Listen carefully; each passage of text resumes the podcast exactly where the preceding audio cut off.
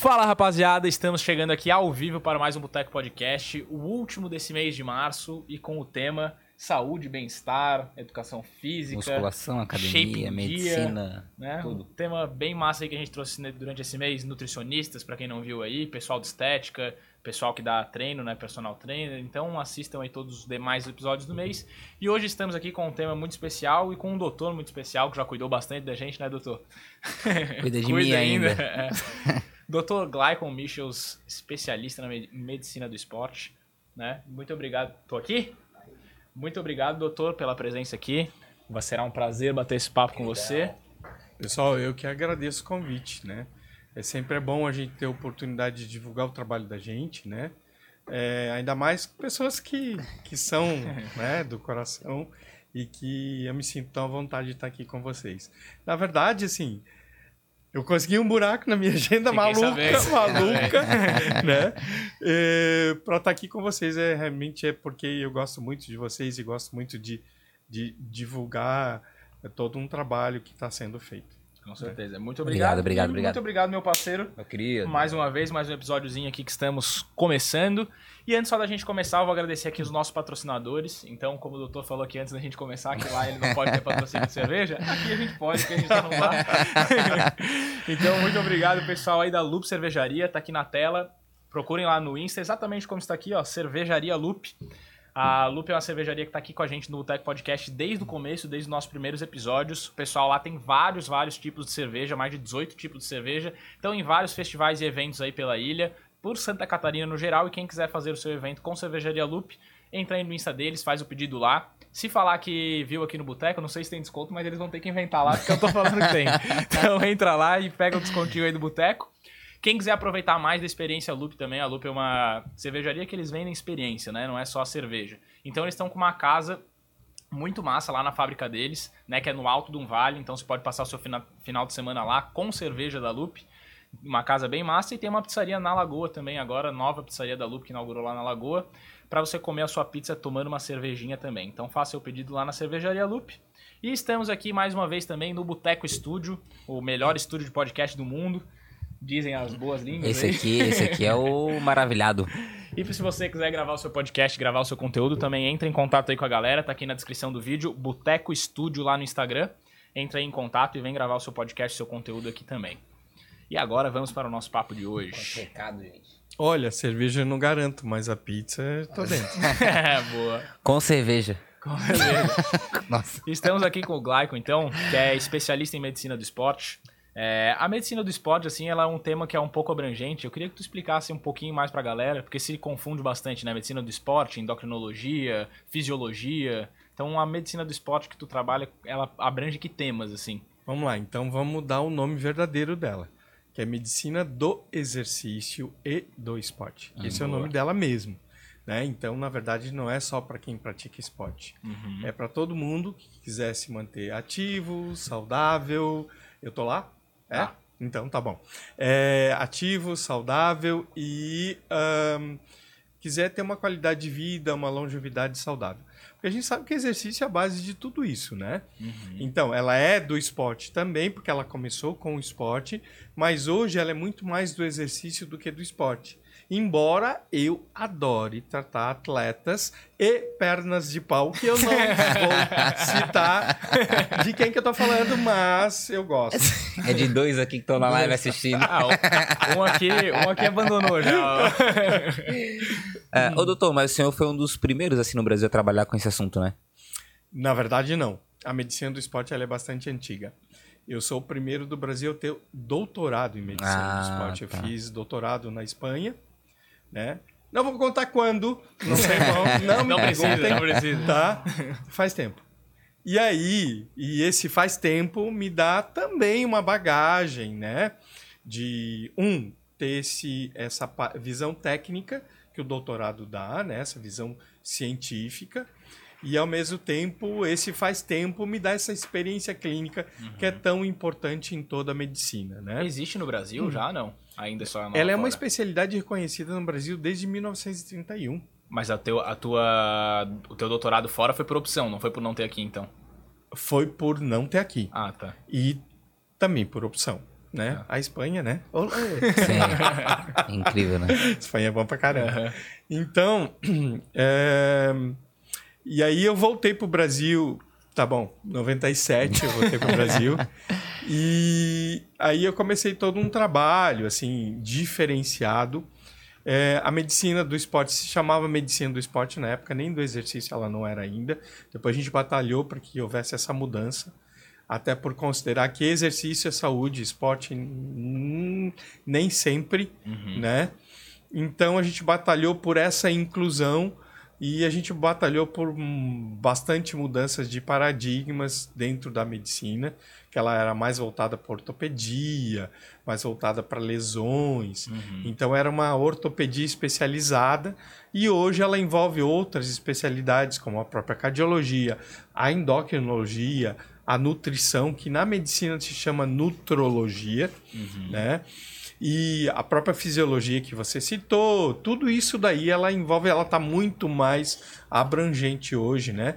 Nesses passados 25 anos que eu tô aqui no Brasil, 27 para ser mais exato. E o objetivo é o aumento de performance, no geral. Hum, quando você é, fala aumento de performance, a gente está pensando normalmente em alguém que compete. Tá. Mas pode ser alguém de academia que quer melhorar a performance, pode ser, tá?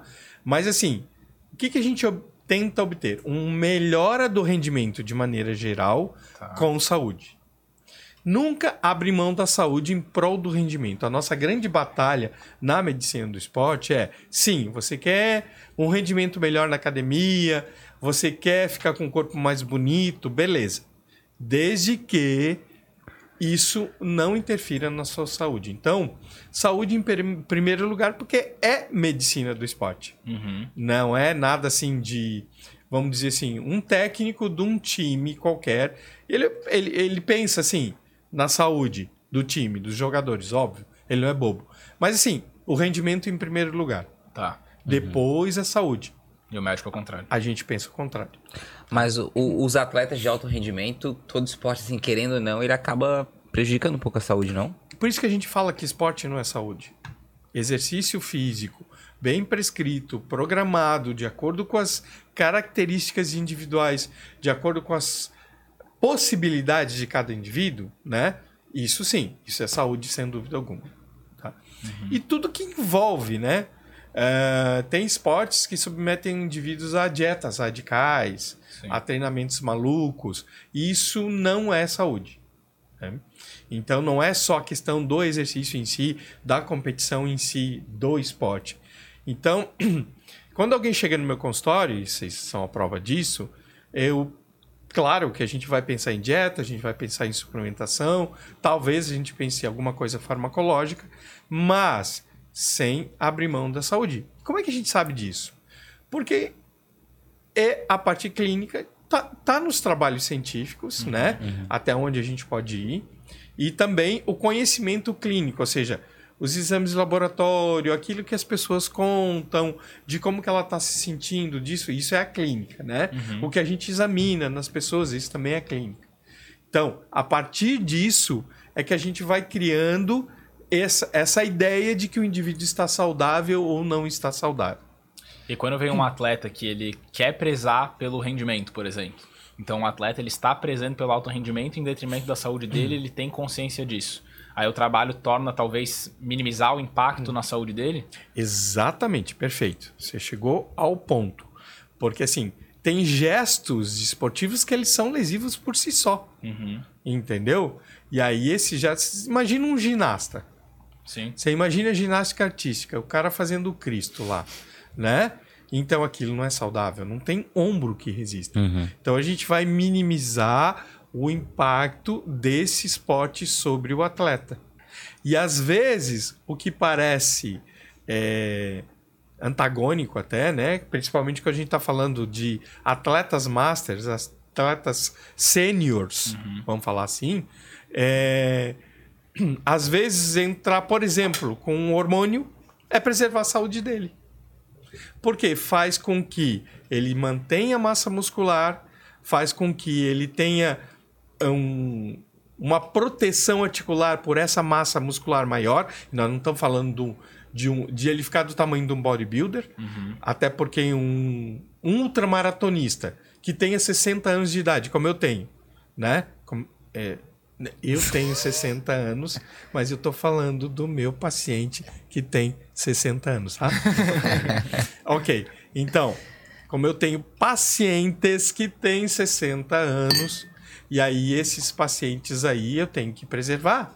Porque imagina o cara ali correndo.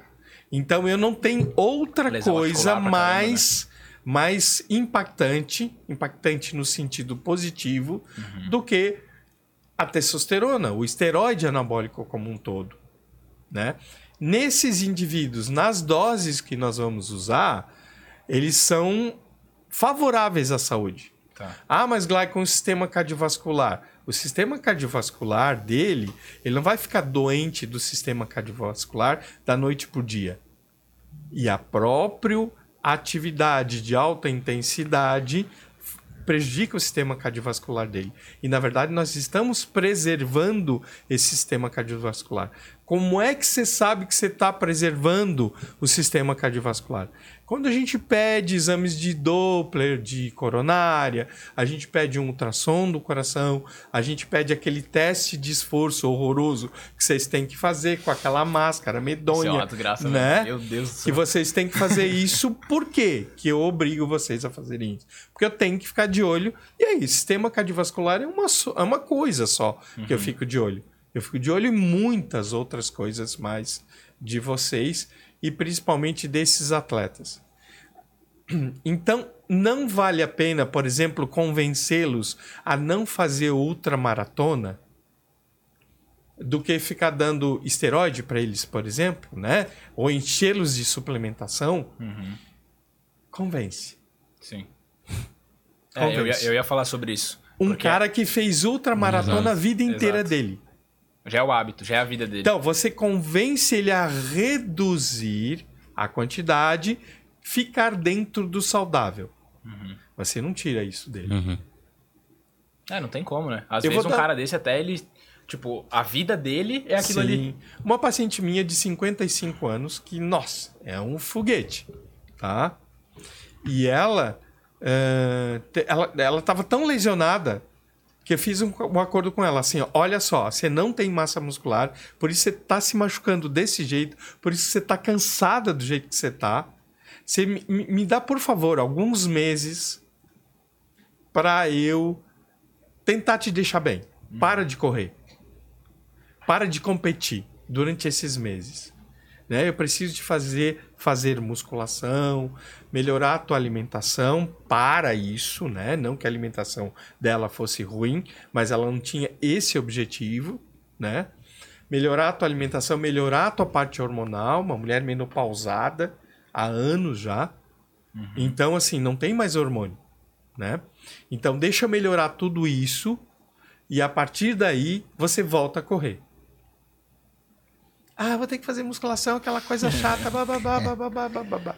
Disse, me dá um tempo, me dá um voto de confiança. Afinal, você veio me pedir algo aqui no consultório. Ela topou. Eu consegui deixá-la um ano no estaleiro. Um ano, hein? E hoje ela compete. ela, né? Hoje ela compete muito menos do que ela competia. Ela começou a ter essa percepção de saúde a partir das nossas consultas, mas ela faz uma prova longa por ano e ela diz que ela termina a, a prova com folga.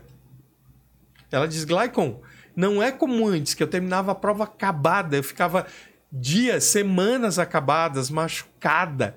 Hoje não, eu termino com folga. Eu faço por prazer. E eu vou bem, e eu vou legal, eu vou, eu vou melhor.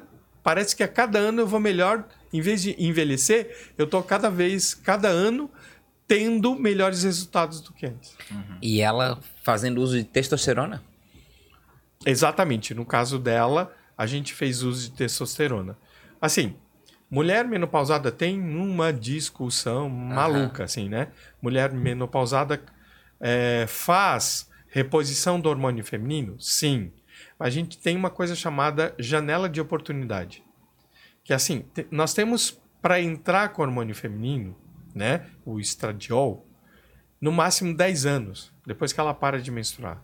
Depois é o contrário, vai colocar mais em risco a saúde dela uhum. do que do que vai ser benéfico. Enquanto que a testosterona não. A testosterona ela pode ser usada, a menos que exista uma contraindicação formal. Essa mulher tem alguma coisa uhum. que contraindique a testosterona. Ah, daí a gente não vai dar. Tá? Mas o que, normalmente, como é que a mulherada está chegando nessa idade? A exceção das minhas pacientes lindas, maravilhosas, que estão muito bem, obrigado. Então, é, a mulherada, em sua grande maioria, está chegando assim. Desse jeito. Ou seja, sem vontade. Sem vontade de tudo, inclusive de sexo. Sem vontade de treinar. É, alimentação vai assim, de rolo. Sem disposição para trabalhar como ela tinha. Com perda de memória, sono alterado os homens também, tá? Não uhum. são só as mulheres, os homens também. Mas isso, no caso da mulher, é por causa da menopausa? Por causa da por causa menopausa. do estilo de vida que ela já vinha tendo? Hum, mistura tudo. Não tá. existe uma coisa isolada, mas vamos dizer que a menopausa é um divisor de água. Tá. Ela não percebia tanto isso antes. Tá. Depois da menopausa faz assim, ó, bum. E se ela for uma atleta, né? É como essas atletas, o que está acontecendo com as pessoas em geral? Né? As pessoas estão querendo ficar no seu esporte cada vez mais. Sim. Daqui a pouco nós vamos ter ultramaratonista aí de 100 anos de idade. E como é que a gente está conseguindo fazer com que essas pessoas cheguem lá? É a suplementação, é cuidar da parte hormonal. Ninguém está falando de encher o cara de bomba, encher essa mulher de bomba para ficar a mulher conga, né? Toda peluda, voz alterada, conga, mulher gorila. É, é... Não, gente, não é isso. Nós estamos falando gotinhas de uhum. hormônio, nós estamos falando de microdoses. É o que eu chamo de low, low dose. Doses muito, muito baixas. Né? Isso, digamos, que é para ela ter o estado que ela teria natural antes da menopausa. Nem precisa tudo isso. Tá. Tá? É uma ajudazinha. Uhum. De nada. E isso qual que é o sentido? É para o corpo voltar a produzir ou não tem essa não, voltar não, a produzir? Não, não tem mais essa. Acabou, acabou. Se aposentou. Uhum. Não volta mais. Mas a mulher ah. produz a testosterona? Sim. A testosterona, pessoal, inclusive na mulher, é o hormônio principal. Vocês sabiam? Que a mulher tem. Todo mundo diz, ah, o estrogênio é o hormônio feminino. Não. Até na mulher nós temos mais testosterona que estrogênio. Era um problema de unidade de medida. Quando a gente deixa o estrogênio e a testosterona na mesma unidade de medida, a gente vai ver que mulher também tem mais testo que estrogênio. Então, testo é vida, para homem, para mulher, seja para quem for. Uhum. Tá? Só que daí uma quantidade X de testo que passa a trazer características masculinas, é isso? Não, queridão. Pelo amor de Deus, jamais. Tá. Pelo amor de Deus, isso é bomba. não! De jeito nenhum. Pelo contrário, preservando as características femininas. Tá. Mantendo aquela testo dentro do limite fisiológico da mulher. Tá. Entendeu? A gente uhum. sabe hoje muito claramente quais são os limites pelos exames de sangue. Sim. Né? A gente sabe, ó, tá normal. A gente deixa a testosterona dela normal, só que numa fase que ela não tá mais produzindo o testo. Saquei. Entendeu?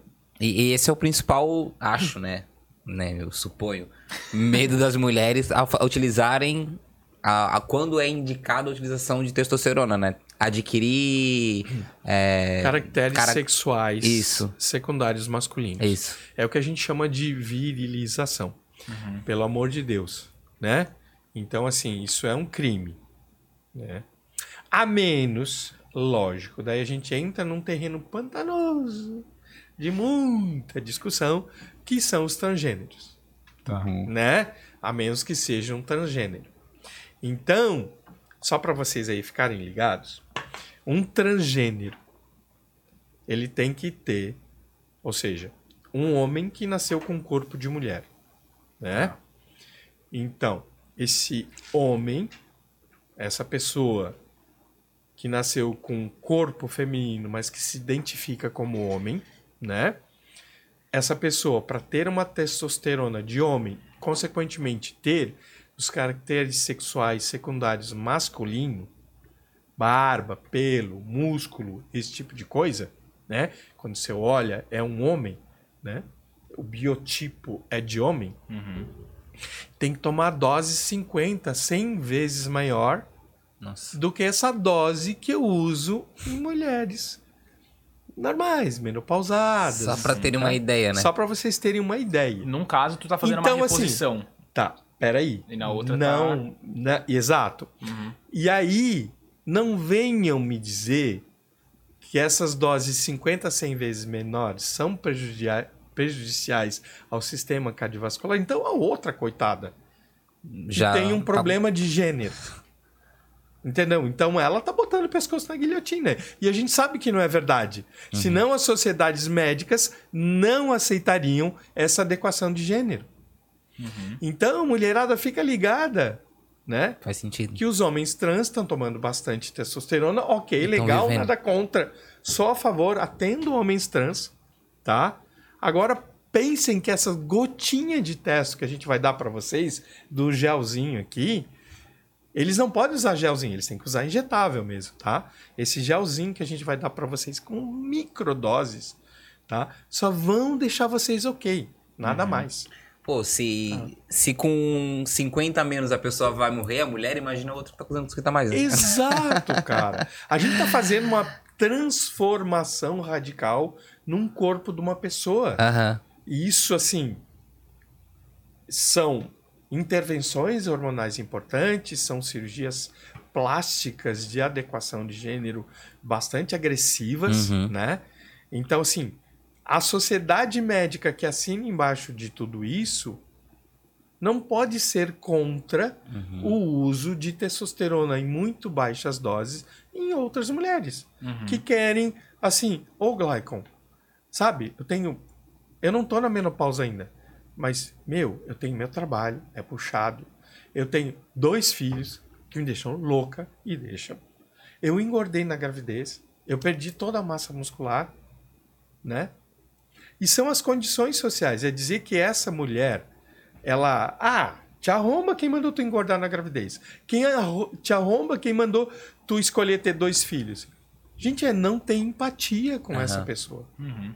tá? Então é ajudar essa pessoa a conquistar um estado de saúde. E Porque é uma também, coisa né? assim, ó, ou gira pra lá, ou gira pra cá. Uhum. Ou a pessoa começa a ficar melhor, começa a fazer exercício, a comer melhor, a dormir melhor, a ficar menos estressado. Ou o contrário, né? Ah, engorda, come porcaria, para de fazer exercício, que leva a ficar mais cansado. Consequentemente, a pessoa come mais porcaria. Consequentemente, a pessoa dorme melhor, menor, eh, Melhor. pior, né? Pior. Pior. E aí tudo ou gira pra cá ou gira pra cá. Não tem essa. Ah, de ficar estagnado. Aham. Ninguém fica estagnado. Não Uhum. adianta. Tá? E essa, mas a- e essa questão, ela também é uma questão, acho que, de saúde mental, né? Porque a pessoa que ela, vamos supor, uma mulher que engordou um monte, etc., tu tem um tratamento pra ela que é seguro e ela não pode fazer aquilo. Se ela se sentiria muito melhor pelo, se ela pudesse fazer o tratamento. Vamos lá. Então, já que a gente tá falando de pessoas inadequadas com seu corpo, Uhum. você acha que um obeso tá ok com seu corpo? Creio que não. Por mais que ele diga Uhum. e que se tente é, Normalizar. normalizar. a obesidade, entendeu? O que, que a gente vai normalizar? A gordofobia. Isso a gente é contra. Uhum. tá? Realmente é contra, tá? Eu tenho um verdadeiro pavor de qualquer pessoa que tem esse preconceito com qualquer tipo de pessoa. Justamente por não ter preconceito, eu tenho esse acolhimento. Uhum. Você tá entendendo?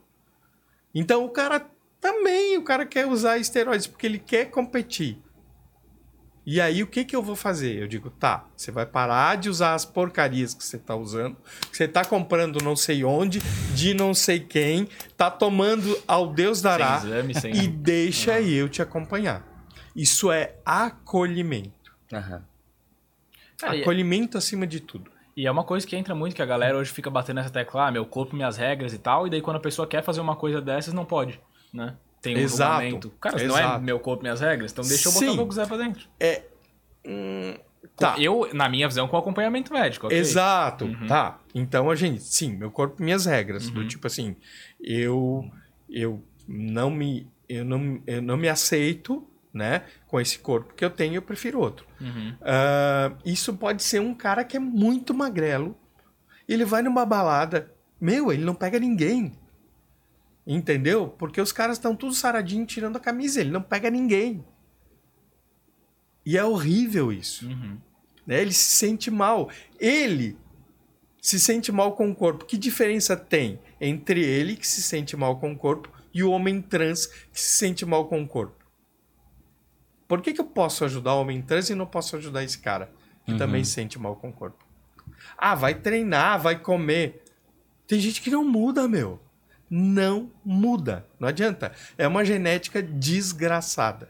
Cara, o meu, o meu caso, quando eu fui lá contigo, eu tinha 60 quilos. Eu até botei no, no Instagram Eu vi, eu vi que você cá. postou. É. Muito legal. E não foi nem questão de hormonal e nada, foi só de tu me passar, ver os meus exames, entender como é que o corpo funcionava, passar algumas medicações e, tipo, já, já mudou Eu drasticamente. não passei assim. hormônios pra Passou, você. passou Mas sim. depois. Ah, bom. Eu ganhei. Passou sim. Aqui eu sou prova viva. Eu É, tava sim, só sim. esperando Ah, vir que eu já ia falar, mas foi hein? Depois, mas foi.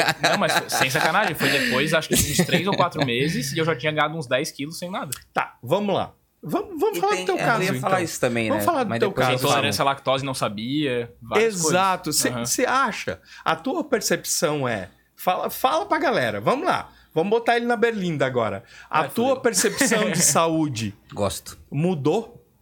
Mudou. Então, você se sentiu mais saudável depois do tratamento? Mais saudável. Uhum, Tá aí, ó. Pronto. Respondeu. sim. E mudou Entendeu? assim, tipo, depois eu parei. Você fazia Faz. o quê? Um esporte de impacto. Aham. Para esporte de impacto, você precisa o quê? Massa muscular. É. Acolchoamento. Né? E, na- e só massa gorda, a massa gorda ajuda nesse acolchoamento, mas não só massa gorda. Sim. E você não tinha nenhuma coisa nem outra, né? Sim, eu tinha 5% de gordura. Era só osso. Então, é, é tipo dizer assim, não, cara, não, desiste Uhum. desse esporte aí, não é pra ti, vai pra casa, vai correr, que é esporte de Sim. magrelo, É. pronto, tá acabado. E depois que a gente fez, isso, faz um tempo já, foi 2017 ou 2018. E depois disso, eu nunca mais voltei, tipo, nunca mais baixei Regrediu. dos 70 quilos, é. Bom. Então, e mesmo sem. Só por entender como é que o corpo funcionava um pouquinho Gente, e tal. é, olhem pro corpinho aqui do tiozão aqui. Tem algum bombado aqui? Não. Entendeu? Eu nem sou grande.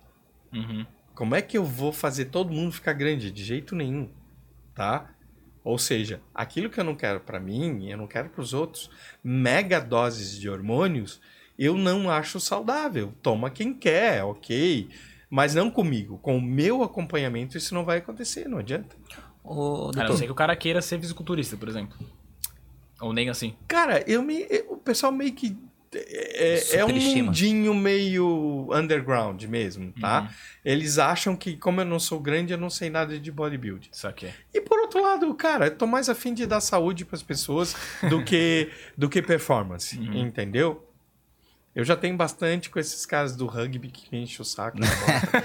As mulheres ali voltando, né? É uma outra preocupação delas também.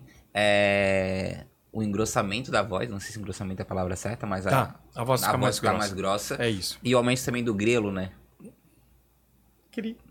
Não, mas é uma preocupação que eu já escutei bastante, Tem assim. nome, né? ah, eu Jonathan? não sei o nome. Qual que é o nome? Clitóris. Ah, tá. Como é que tu não que sabe o nome? Gente, ele não sabe o Foi nome tão automático. de uma coisa muito É que eu fiquei- importante. Quando ele vai ficar com uma mulher e vai ter relações sexuais Meu- com uma mulher, ele não sabe nem o nome fiquei- daquilo que ele tem que procurar pra dar Ah, prazer pra, pra mulherada que ele tá ficando. Não é, não é. Eu Deus fiquei- do céu. Meninas, não fiquem com esse cara. Ele é um ogro. porque eu namoro. Ele é um tosco. Por favor. Não, é que eu fiquei com, com a palavra na cabeça, eu fiquei, eu preciso perguntar isso, preciso perguntar. E eu esqueci o realmente o nome certinho. Mas é que eu Clitóris. fiquei, eu fiquei com o termo errado mesmo. Tá. Tanto que da voz eu também falei errado. Foi só pelo. pela mensagem mesmo que me veio na cabeça. Tá desculpado. Vou perguntar de É, novo pra sair no quarto. Aumento do, aumento do clitóris. Isso, pode é uma acontecer. grande preocupação, Mas, né? de novo, são doses muito altas durante Pra muito poder. tempo. Não é assim. E outra coisa, assim, isso não acontece da noite pro dia. Semana que vem meu clitóris tá do tamanho de um pênis. Não, né? Uhum. Porra, Nem as mulheres trans não ficam com, com pênis. Uhum. Elas ficam Senão não com, precisaria nem de cirurgia. com o clitóris bem aumentado, né? É quase um micropênis.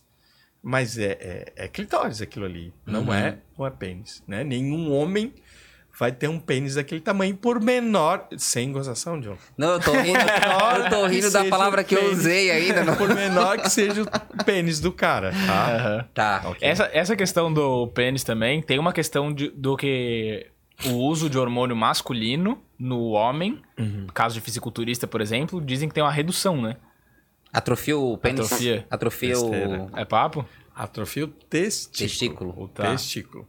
Né? O testículo, sim, que é o órgão que vai produzir espermatozoide e testosterona. Como tá vindo testosterona de fora, o testículo não precisa trabalhar.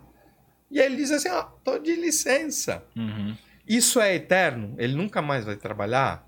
Só se ele se aposentou. Ou seja, ele, o homem entrou no que a gente chama hipogonadismo tardio, ou secundário ao envelhecimento, né? Que seria o correspondente à menopausa. Mas é natural. É natural, a Tá. menos que esse testículo tenha entrado nesse processo. a pessoa tomou testosterona, o cara tomou testosterona, e ele tá com 40 e poucos anos, ele quer parar de testosterona voltar ao natural. Talvez ele já esteja, né, nesse hipogonadismo secundário, né, ou tardio Uhum. tá?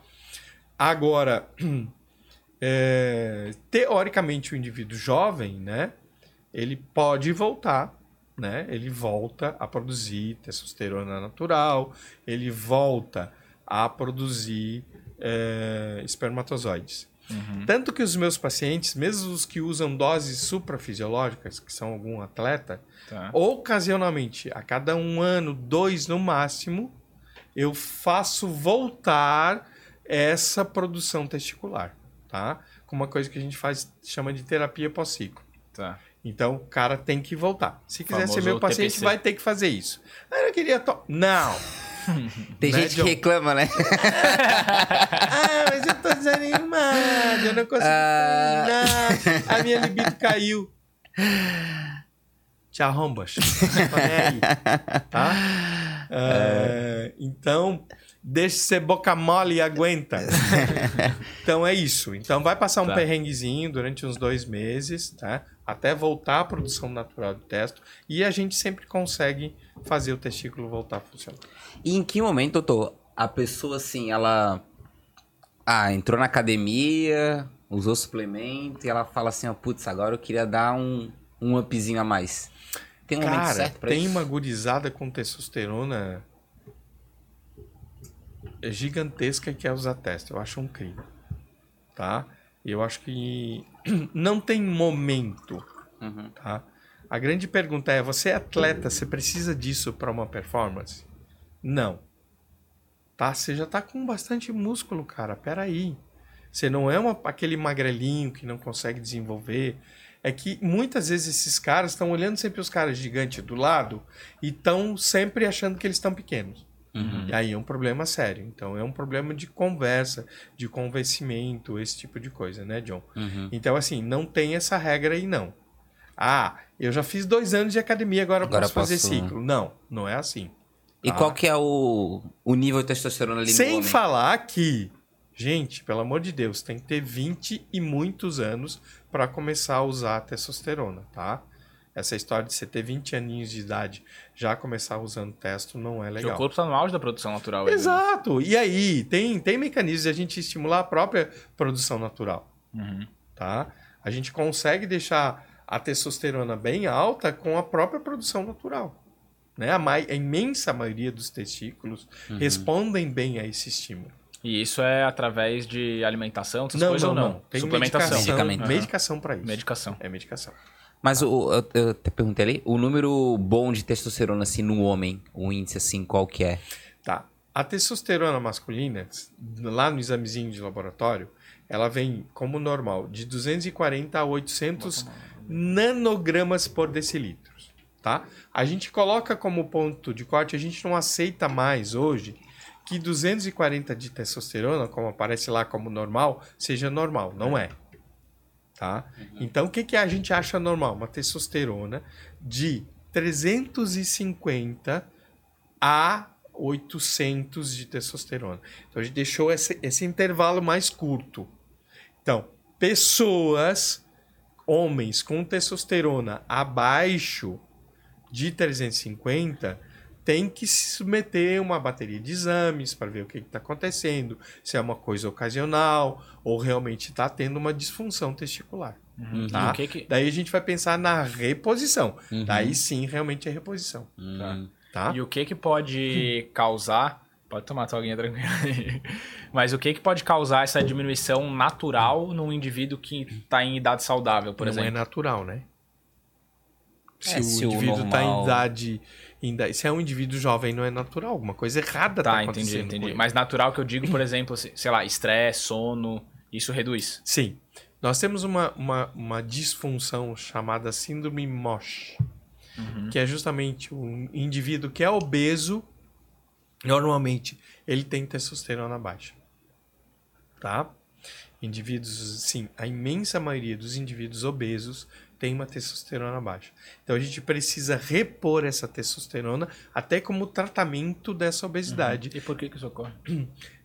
É problema hormonal. Lá é uma Tá. coisa que não. Lé com lé, cré com cré, lá a coisa não funciona. Nem dá pra eu explicar tanto aqui agora. Mas assim, se você é obeso, né? Se você tá com problema de obesidade, e obesidade. E obeso não é só aquele que não passa ali na porta, tá, gente? Uhum. Obeso é muito menos. É, é- às vezes é, tem que pensar essa relação peso e estatura, né? É por gordura corporal que se mede? Não. Não. Hoje a gente está tentando adotar também esse conceito de que às vezes a pessoa não está pesada, mas tem um percentual de gordura alto. Tá. Então ele é obeso também. Uhum. Tá? Mas é assim, é um IMC de 30. O que que significa? Hum, para as pessoas entenderem, se você botar 10 a mais da sua estatura, ainda tá legal. Não Tá? entendi. Vamos ver. Quanto que você mede, John? 1,70. 1,70. Até 80 quilos o John tá, tá ok.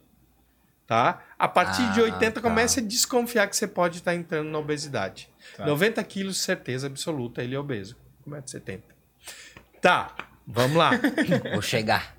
Vamos lá. é o objetivo do cara. Mas, mas, lógico que a gente tá falando com uma pessoa com peso alto para estatura e com percentual de gordura alto. Uhum. Aí entra a história do percentual de gordura.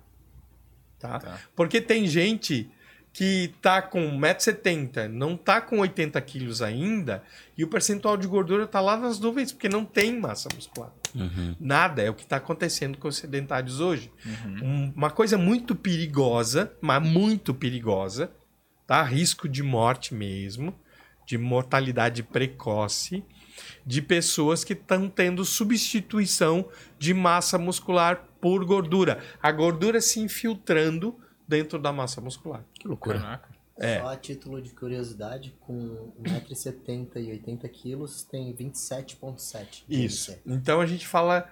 É, é, é, o, é o limite ali, né? Então, um IMC de 30, né?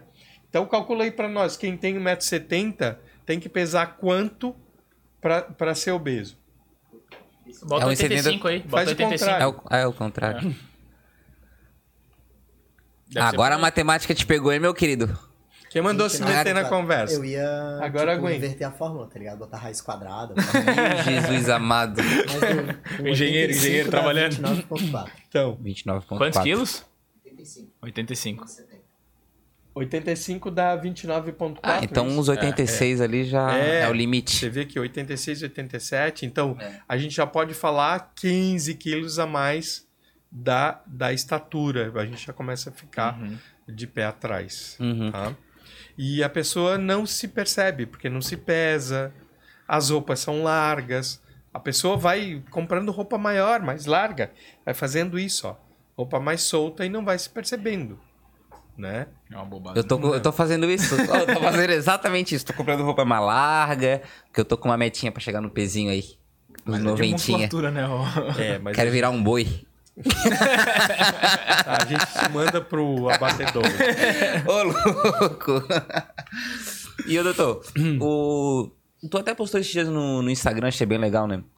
ah, pelo menos na minha visão, a- as- existe uma semelhança ou foi coisa da minha cabeça entre a pessoa que tem o- as os efeitos da baixa testosterona e da alta testosterona no, no indivíduo? No sono. Eu tava falando do sono. Hum, é, eu tá? percebi que tinha o uma sono semelhançazinha fica ali. ruim tanto na baixa testo quanto na alta testo. Assim, a diferença é, qual é a diferença? No começo, nos primeiros meses, quem tem alta testo tem um sono ruim porque tem esse despertar, fica hipervigilante. Tá. Só que acorda descansado, porque ele tá com testo, ele ó, vai à luta. Isso no começo, depois isso acaba, tá? Por isso que não pode ficar com testo muito alto durante muito Acaba de não ficar mais nesse estado, no tempo. caso. Não, aí ele acaba acordando cansado, Ah, tá, tá. tá? Assim como a pessoa que tem baixa testo tem sono ruim e acorda cansado. Porque ela não tem o hormônio pra se manter ativa durante o dia. É, não é só isso, né? Tá, não é só o hormônio que interfere, interfere. no sono, tá? Mas quem tem baixa testo normalmente tem sono ruim. Eu já ouvi dizer que o sono regulado, ele inclusive aumenta a produção natural. Isso faz sentido? Perfeito, todo Tá. sentido. Produção natural do quê? De A- testosterona. E exercícios como a musculação aumentam a produção natural. Uhum.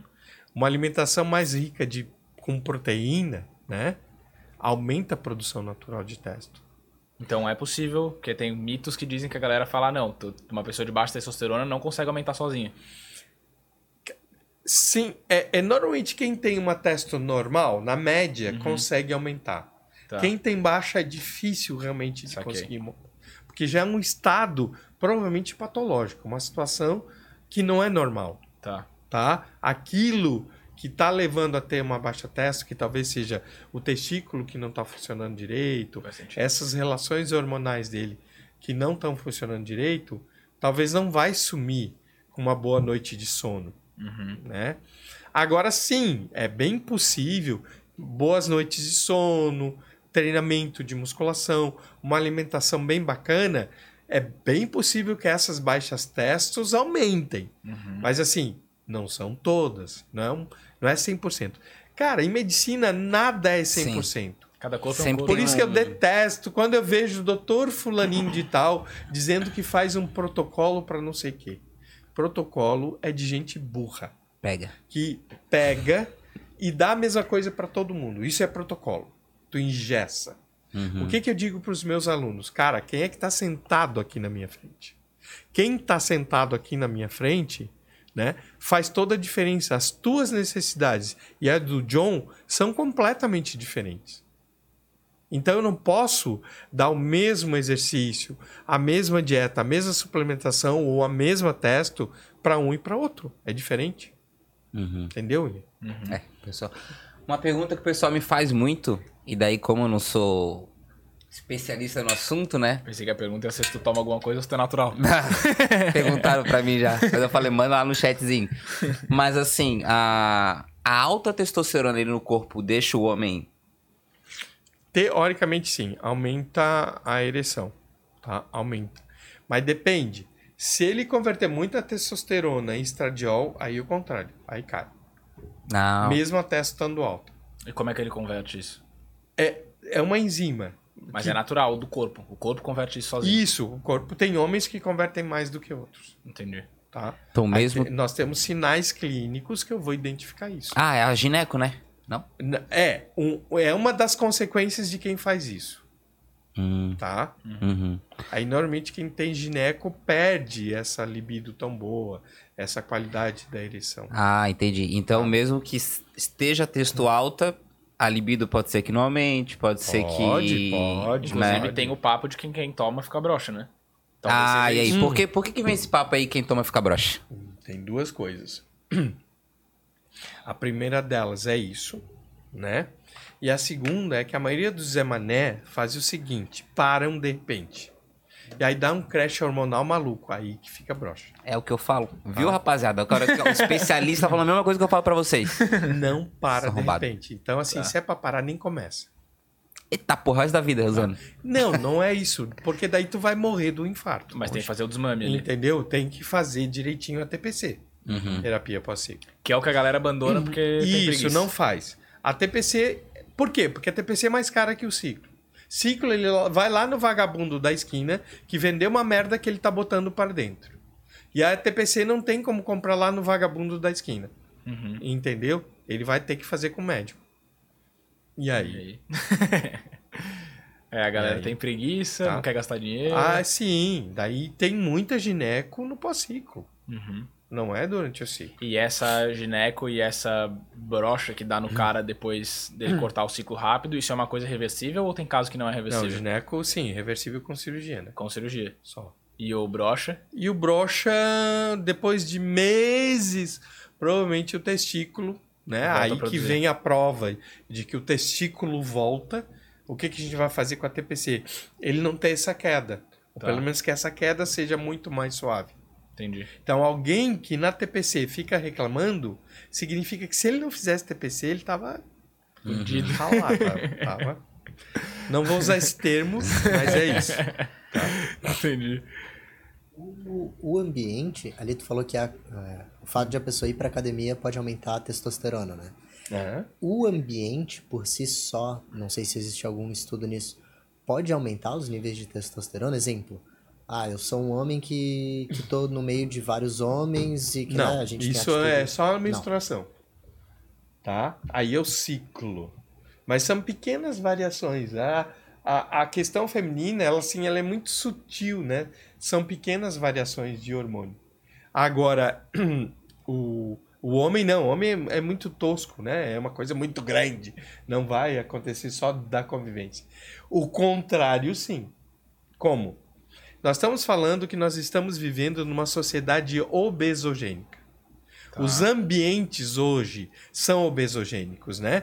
As pessoas comem mal, não se movimentam, é, ficam assistindo podcast, por exemplo, não, é, ficam maratonando Netflix, aí vai. Mas uma coisa Então. legal, sabia? A galera tem me mandado desse mês que a gente fez de exercício e tal na academia, pô. Escutando? Ouvindo o podcast no Spotify. Ótimo, Massa pra excelente. caramba. E, mas assim, vocês entendem, vocês concordam Sim. comigo, que a sociedade atual ela é Com obesogênica. certeza. E essa, e acabei de falar, falei antes aqui no começo, que a obesidade leva a uma redução da testosterona. Se a gente pensar nesse sentido, sim, o ambiente pode influenciar é, negativamente na produção de testo. Positivamente, indiretamente, sim. Fazendo, levando o indivíduo a comer melhor, a dormir melhor, a fazer exercício. Tá? Faz sentido. É, que o ambiente ele estimula comportamentos que podem, Isso, exatamente. Tá? que nem a gente lá no meio do rugby, por exemplo, ficar convivendo com aquela galera, todo mundo vai querer ficar grande, vai querer aumentar o desempenho no esporte, etc. Uhum. E acaba, por consequência, tendo um corpo mais legal, aumento de testo, etc. Sim, sim, mas bebe cerveja no terceiro É tempo. verdade, e não é pouca. Eu, eu, É. eu tô partindo pro, pra cerveja sem álcool agora. Porque daí me deixa mais tranquilo, eu ludo minha cabeça. né? Excelente, ótimo. Aliás, a. A, A Lupe. Lupe. tem cerveja sem álcool? Cara, pior que eu não sei. Ô, Lupe, ó, eu quero uma cervejinha É, em casa. então, boa. dá pra gente trocar uma ideia, né? Aham. Colocar uma cerveja sem álcool. Hoje tem muita variação, né? Eu Tem. tenho pacientes que são não são atletas, mas têm comportamento de atleta. E eu acho que um, por incrível que pareça, assim, hoje, hoje em dia a gente vê um- uma galera muito focada, que é o pessoal do CrossFit. O pessoal do CrossFit tá me surpreendendo positivamente do jeito que eles estão focados, né? Uhum. Antes era a galera da musculação, mas hoje a galera do CrossFit tá dando banho. Uhum. Eles estão muito focados. E aí é uma galera que sai, sai para beber, claro, sem piadinhas, sem piadinhas com os crossfitters, tá? por favor, Sempre tem, né? né?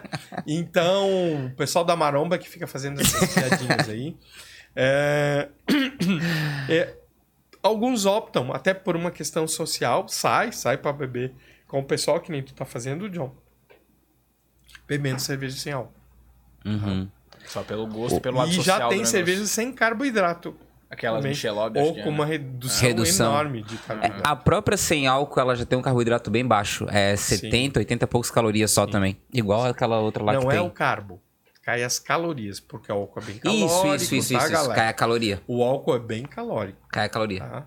É O bem álcool, mais... ele... Não, mas acaba sendo carbo, né? Porque se não, tem o álcool na cerveja sem álcool. Não, Não? não. Tá. Não é carbo. Álcool é álcool, carbo é carbo. São coisas diferentes. Então, ideia é caloria. cerveja sem álcool, só tem carbo. Então, carbo, ela não tem menos do que a outra cerveja, Ah, entendi, Ela tem entendi. menos álcool. Sim, sim, sim, sim. tá? perfeito. Gera menos calorias. Perfeito. Tudo ali sim, tá sim, ali, aham. tá? Sim, show de bola. E nada, o- nada como um especialista, né? pra corrigir o cara ao E vivo. o álcool, ele se converte no sangue. Não. Ele é queimado, ele tem prioridade na queima. Tá. E ele fornece energias, olha Tá. o carro, né? Então, se eu tomar uma cerveja e for treinar, vale a pena. Ah, pronto. Porra. Porque daí, dar na cabeça da pessoa. se vai ser prioridade ali, vai Não, fornecer mas energia. pior que assim, ó, a galera faz isso. Por que a gente vê essas aberrações por aí? Porque a galera torce tudo. Pega uma regra que era pro bem, que era pra ser legal, e vira coisa do demo. Que nem essa pessoa tá fazendo agora. Entenderam?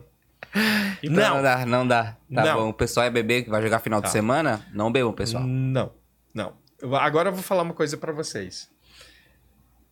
É, o europeu bebe muita cerveja, né? Muito mais que o brasileiro. E o que, que eu aprendi? Eu fiz um, o Caminho de Santiago em 2011, 2012. Uhum. 2012, 2013. Tá? E até escrevi um livro. Quem tiver interessado, é, tem um livro sobre o Caminho de Santiago, tem lá na clínica para vender. É, pode entrar em contato comigo ou lá com a clínica. Quem quiser fazer o Caminho de Santiago, quiser saber mais sobre o Caminho de Santiago, tem o meu livro. E ahn, o que, que a gente descobriu lá pelas tantas? Que a cerveja ajudava muito na nossa recuperação para o outro dia. Olha só. Quando a gente saía para comer, né, depois dos 30 quilômetros feitos por dia, são 30 dias fazendo essa essa médiazinha assim básica, Coisa pouca. é coisa pouca, só que é assim, né? Aham. É as trilhas daqui de Floripa. É, A gente, quando tomava cerveja, assim, tomava du- duas pints, duas, né? 600 ml, tomava, assim, bastante, ah, a gente recuperava melhor para outro dia. Por ela ter bastante... é, O próprio álcool fornecia as calorias, a o próprio carboidrato da cerveja, que é chamado de pão líquido, né? Uhum. E também o álcool como relaxante muscular. Ajudava a gente a ter uma noite melhor do sono, relaxava a musculatura, a gente ficava melhor preparado no outro dia. Não era para tomar pó, senão outro dia a gente não conseguia caminhar. Mas assim, tomar Pequenas uma doses. cerveja bacana era legal. Um canecão Mas de qualquer forma, não é recomendado pra ninguém ficar consumindo álcool pós-exercício, né? Não, não. Isso era uma situação muito Sim. especial. E era por lazer também, ali. né? né? Que assim, pessoal, não tem nada, nada que seja intrinsecamente mal ou intrinsecamente bem. Uhum. Então a gente não pode demonizar a cerveja, a gente não pode demonizar o álcool, assim como a gente não pode demonizar os esteroides, a gente não pode demonizar nada, Uhum. tá? Então assim, tudo tem o seu lado bom, o seu lado ruim, né? É, então não tem mimimi, tá, galera? Uhum. Não tem coisa que é só ruim, tem coisa que é boa, tá? Tem coisa que é boa e ruim ao Eu, mesmo eu tempo. só, eu só queria ressaltar esse ponto mesmo, porque senão a galera vai começar, né? Ah, fui na academia hoje, Ah, posso tomar distorce uma. a história Ah, da- é, exatamente. Então, da pra deixar claro, que a gente foi fala. uma situação que ele reparou que Sim. teve Uhum. benefícios no corpo. Exato. Exato, Boa. né? Mas assim, pensa que a gente ficou 30 dias caminhando. É uma Sim. situação bem sui generis, né? Sim. E daí, curiosidade agora, né? Claro que vai estar escrito no livro. Mas daí vocês paravam nas casas, em hotéis, como é que. Barraca. É assim, a gente começou nos. É uma coisa engraçada. É que não tá no livro. Tá? Ah, Vou boa. colocar aqui pra vocês. É, até nem podia colocar isso no livro. Mas é que eu posso falar. É, a gente parava nos albergues, mas eram. Assim, pensa 60, 100 pessoas num, num ambiente só. Biliche, assim, um do lado do outro. Aquela coisa de filme, assim, né? De, de campo de concentração, prisão, coisa do gênero, mas era, né? E tinha uma galerinha que não era muito chegada a banho. Nossa, eu passei por isso também. Né? Então, assim, lá pelas tantas, a gente disse, não, peraí, peraí, peraí, não tá dando mais. a gente não dormia direito, era cheiro, era ronco, era... O nome técnico é flatulência, tá? Então, então gases venenosos espalhados, né? Então, assim, não dava, não dava. Então a gente optou lá pelas tantas, Aham. por como nós estávamos em três, ficava um pouquinho mais caro, mas bem pouquinho, era muito acessível, de a gente pegar uma pousadinha, uma que eles chamam de casas rurais, né? E aí a gente tinha um quarto para os três, né? E aí tinha um chuveirinho, a gente podia tomar o nosso banho tranquilo. E às vezes até lavar roupa, porque você não pode levar muita roupa, né? Uhum. Então você tem que ficar é, lavando a roupa sempre, né? Troca uma, bota outra, troca uma, bota outra. Às vezes secava as meias assim penduradas na mochila. Aliás, eu tô indo fazer de novo agora. Oh, que massa. Eu fiz quando, quando eu completei meus 50 anos. E como agora em maio eu tô completando meus 60, eu tô querendo fazer de novo, mas não aquele mesmo caminho. Agora eu vou fazer o caminho português, que é um caminho mais curto, são 10 dias. Aquele outro são 30 dias, até por falta de tempo mesmo, que graças a Deus eu tô com um monte de trabalho. Boa. Não penso em me aposentar tão cedo, aos 60, estou muito bem, obrigado. Então, eu- por falta de tempo mesmo, eu vou fazer o caminho em português. E por ser outro caminho, por ser diferente, ser tão bonito quanto, eu vou fazer o caminho em português. E vai gravar, vai fazer livro ou esse vai só pra curtir mesmo? Cara, a princípio eu vou para curtir, mas claro, a gente sempre vai fazer umas lives, vai fazer, vai estar sempre postando, né? Quem quiser me acompanhar. Aliás, o livro surgiu disso. De eu estar postando, eu não me lembro, acho que era até no Orkut na época, tá? É velho o negócio. Ou era Acho no é Facebook, 2012, no máximo, 2013 era no máximo É. Facebook e eu postava. E tinha gente que era tipo novela, assim, né? Ah, a- a- minhas pacientes, né? Elas diziam assim: ó, Nossa, eu fico contando a hora que eu vejo que você vai postar pra eu ler o que, que você vai. E assim, ó, isso tem que virar um livro. Uhum. E de fato, eu, é claro que eu tinha poucas anotações, eu tive que sentar, relembrar, completar com, com detalhes técnicos, arquitetônicos, culturais, gastronômicos, de tudo aquilo que eu vivenciei, né? Porque, tipo, às vezes até tem a receitinha no livro, tem assim, ah, comi um doce, tá? O nome do doce eu sei como é que era, mas do que, que ele era constituído exatamente, aí eu ia, fui atrás para entender e lá vai, né? Que Ah, eu ficava maravilhado num arco, né, de uma catedral. Aí eu antes que o pessoal me perguntasse que tipo de arco que é esse, né? Aí eu explicava, é um arco gótico, sei lá o que, sei lá o que. Né? Uhum. Pô, alta experiência, né? Deve ter sido. Não, demais, demais. Sensacional. Ah, imagina. Super recomendo, assim. Quem tiver essa possibilidade, assim, porque é tempo, tem que se ausentar 30 dias. Preparação né? física. preparação física. Mas olha, a gente encontrou pessoas idosas, 72 mulheres de 74 anos, uma italiana e uma canadense fazendo o caminho. A italiana fez o caminho todo, a gente encontrou ela numa etapa, Uhum. e ela disse assim, ó, ó, eu sei quando eu comecei, eu não sei quando eu vou terminar. Uhum. Então eu vou piano piano, como ela disse, né? Devagarinho, devagarinho, em italiano.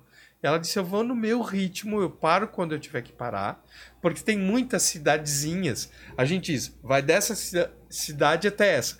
Mas no meio tem muitas cidadezinhas que a gente pode parar. Tem albergue ali, tem ah, hostal, tem, tem um monte de, de, de, de- hospedagens hoje no meio do caminho francês, que foi esse que eu escrevi o livro, né? Então, da- na- a idade não é um fator que, que determina você não fazer. Vai Né? determinar talvez o tempo. É, o tempo, e, e lá pelas tantas, nem, não tinha mais condicionamento físico. O que levava a gente era, ó, cabeça. Sabe assim, a gente tava tão morto, tão morto, tão morto, que assim, era a cabeça. Era a cabeça de estar naquele foco, de fazer o caminho, de no outro dia acordar às seis da manhã, e socar tudo na mochila de novo, botar nas costas e ó, caminho. Todas as vezes, a gente assim, lá, na- ou pelo menos a maioria dos dias, a gente chegava e dizia assim, o que que eu fiz? O que que eu fui inventar? Só que agora eu tô aqui e eu vou. Então eu vou descansar, eu vou comer bem direitinho, porque amanhã de manhã eu tenho que fazer de novo.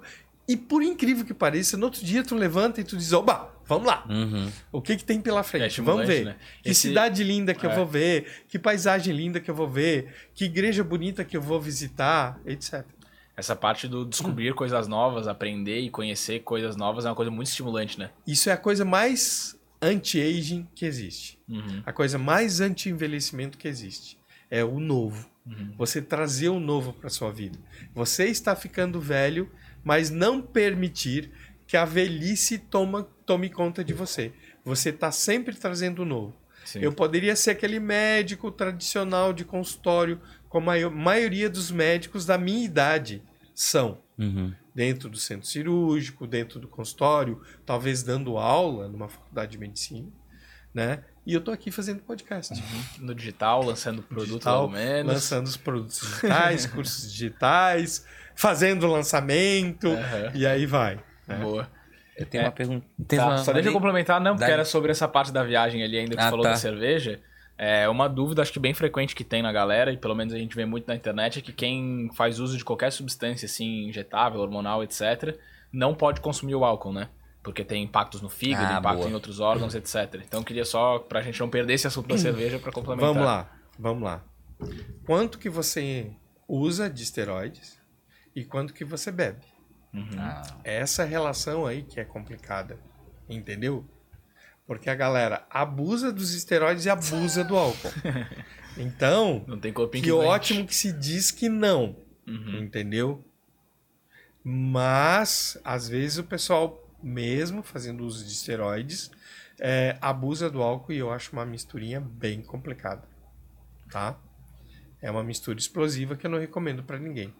Outra coisa é você estar fazendo reposição.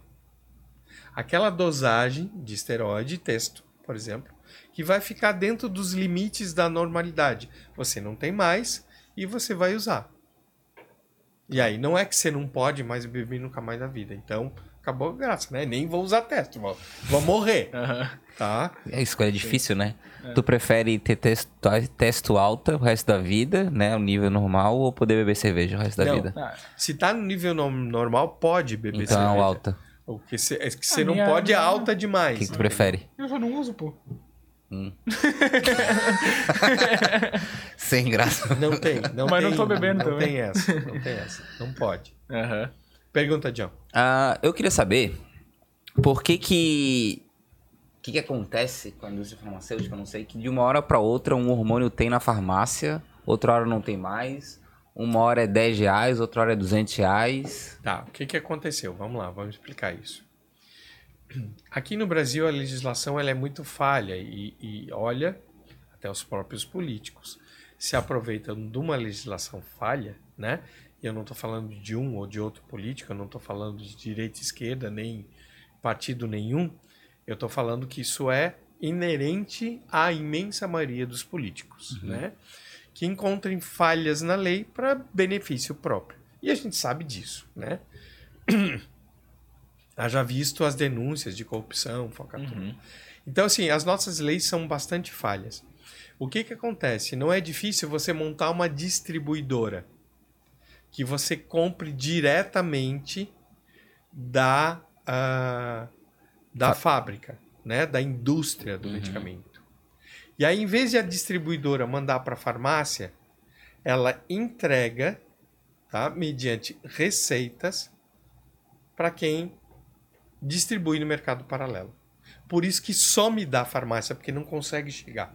Ela é desviado para essas distribuidoras. Entendeu? Entendi. Então pode ver que falta pré-verão. Sim. Que essas pessoas fazem estoque. Essas distribuidoras fazem estoque muito grande para atender a demanda né, dessa galera que vai pagar três vezes mais Uhum. Pelo cheiro Né? do verão. para comprar no mercado paralelo do que na farmácia. Até- Então, diante disso, Uhum. né, uma marca específica, uma, uma, uma, uma droga específica, um medicamento específico, chamado Deposteron, subiu né, de 50, se eu não me engano, Uhum, menos 54. para 250, né? Uhum. Então, quintuplicou o valor. Ora, Do nada. assim, é lei de mercado. Uhum. Eu fabrico uma coisa, eu fabrico esse copo e vendo a quanto eu quero. Quer pagar? paga. Não quer, azar. E a galera que tá fazendo mimimi não é o vozinho que precisa de reposição, é os bombados que usam, né, para performance, etc, etc, tá? Então, o que eu mais ouço fazendo mimimi não é quem precisa, é quem faz uso estético da testosterona. Então, vai pagar, E, tá? e daí, então... e quem precisa mesmo, pô, pra uma reposição ali é um pouco mais complicado. Os bombados acabam prejudicando, né? Exatamente. Só o preço. Daí a gente tem que rebolar, né? Porque quando chegou a época de que eu não tinha testo injetável para quem precisava para Aham. prescrever. Sim. Então eu tinha que me virar com gel, que nunca falta, né? Uhum. O gel de testosterona. Mas quem é bom no negócio consegue se virar bem. E, e qual que é a diferença ali falando do. Porque a Dura Teston saiu do mercado, né? Tá, é, o podcast é de farmacologia, É, esse aqui gosta, esse aqui gosta. entendeu? Vamos mudar de assunto, saúde, qualidade de vida, longevidade saudável. Senão a gente fica falando aqui de hormônio o tempo todo e fica muito chato esse podcast. Tá. pra mim isso é legal. Pergunta depois no consultório lá. Mandar na caixinha de pergunta lá dentro. Então. Mas nessa questão, isso é um papo que depois de eu falar, daí tu falou dos bombados. Só deixa eu me ajeitar aqui rapidinho. Aí. Não, na verdade, assim, eu não gosto muito desse termo, tá? Sim. É, eu tô usando aqui é, na brincadeira, Aham, sim, até sim. porque eu faço muito acolhimento mesmo das pessoas que usam doses suprafisiológicas e quando eu me refiro a pessoas, tanto homens quanto mulheres fazem uso de dose suprafisiológica de testosterona e de jeito nenhum eu discrimino, né? É como se você fosse falar. E nem, nem falo de dependência, mas você, a medicina não pode usar esse termo e tem sociedade médica que usa esse termo quando, quando lançam uma, uma campanha falando bombas tô fora, você tá o- chamando o usuário de bombado, isso não é legal, né? É muito pejorativo, é muito ruim esse tipo de campanha. Da- é, deixa a gente no descrédito, nós médicos na medicina, é, como um todo, uma sociedade médica jamais poderia usar esse ti- tipo de termo. Não é um termo técnico, pelo contrário, é extremamente pejorativo, né? Então, é como se você usasse tecnicamente por uma sociedade, a sociedade de psiquiatria começasse a usar o termo craqueiro. Não é, é dependente de crack Uhum. né? Dependente químico. Esse é o termo técnico. Começar a chamar os alcoolistas de bêbado. Não é? É alcoolista. Esse é o termo correto. Sim. Tá? E até porque quem faz usuário de qualquer tipo de hormônio que seja, não é necessariamente o cara que chamam popularmente de bombado, que é Claro. o grandão, né? Não é todo mundo, Uhum. né? Não é todo mundo. Olha o John, por exemplo, ele usa e é frango. Tome. Meu coração. Mas o que eu queria saber, na real, né, porque por isso que eu introduzi esse papo do, do bombado, assim, é porque hoje a galera, no geral, assim, principalmente por causa de rede social, imagino eu, de artista que vê os caras grandes e tal, tem esse padrão estético muito elevado e a galera busca muito por estética, principalmente acho que o público mais jovem. Pior, né? eles fazem um, eles prestam um desserviço quando eles dizem que eles não usam enquanto eles usam. Uhum. Aí pega essa galerinha que, que, que, que tá começando a treinar e tem eles como referência e, e Nunca vai chegar. né? pensa que vai conseguir um corpo daquele jeito sem usar hormônio. Uhum. Entendeu? Não vai. Não vai ficar daquele tamanho. Então, essas pessoas que usam e não assumem que usam, prestam de serviço. Até o pessoal que faz uso por reposição tem vergonha de assumir. Justamente por essa coisa pejorativa, esse, essa coisa de mito que existe, essa demonização dos esteroides anabólicos. Uhum. Tá. Mas, mas tu acha que a galera que usa é, esteticamente, além de fazer o de serviço, né? Mas daí pelo lado de saúde mesmo. Se o cara quiser usar esteticamente de fato, ele tem algum al- algo prejudicial à saúde dele? Veja bem, eu, eu- eu posso baixar esse troço aqui? Pode, pode. Tá.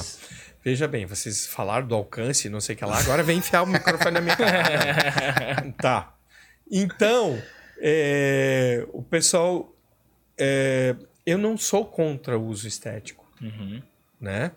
No- cirurgião plástico Faz quantos anos de residência? Ele vai operar só queimado? Ele vai operar só pessoas com cicatrizes? Vai fazer só cirurgia reparadora? Não, né? Uhum. Fazer Ele vai fazer hum, 99,9% quando não é 100% cirurgia estética. E é uma especialidade médica. Então eu não sou contra o uso de hormônios. Ah, mas a plástica é, tem estudos e evidência mostrando. Não. Quem que, que, onde é que estão os estudos e as evidências mostrando que de fato você usar com controle médico, com acompanhamento médico, você vai estar colocando sua saúde em risco. Aham. E quem que disse você fazendo uma mamoplastia você não está colocando a saúde em risco? É 0% de risco, não é? Qualquer cirurgia tem risco. Qual das duas está colocando mais em risco? Qual dos dois tratamentos estéticos, o hormônio ou a plástica, colocam mais a saúde em risco? A gente não sabe, não tem estudo mostrando isso. Existem estudos sobre abuso de testosterona. Abuso, todo mundo concorda, ninguém vai maluco de discordar que abuso não faz mal à saúde. Faz Assim como de qualquer coisa, né? como qualquer coisa. Tudo que se abusa da velocidade do carro, por exemplo, você coloca a sua saúde em risco, a vida em risco. Tá? É a história da cervejinha ou você beber muito. Tá. Faz sentido demais. Tá? Mas esse uso estético, daí o que os caras. O que fazem hoje, assim, o popular que a gente vê, o cara com peitoralzão, com o abdômen trincado, os braços grandes e tal, que é o cara que diz que não usa. Pra saúde dele, porque ele, em teoria, ele tem uma produção natural saudável naquele momento. Mas esse uso, ele gera algum risco pra saúde. Essa galerinha que quer ficar igual esses caras e começa a comprar no mercado paralelo e tal. O fato de ser de mercado paralelo e você tá botando para dentro algo que você não sabe o que, que você tá botando para dentro, e já tem estudos mostrando quanto de contaminação tem nessas drogas, né?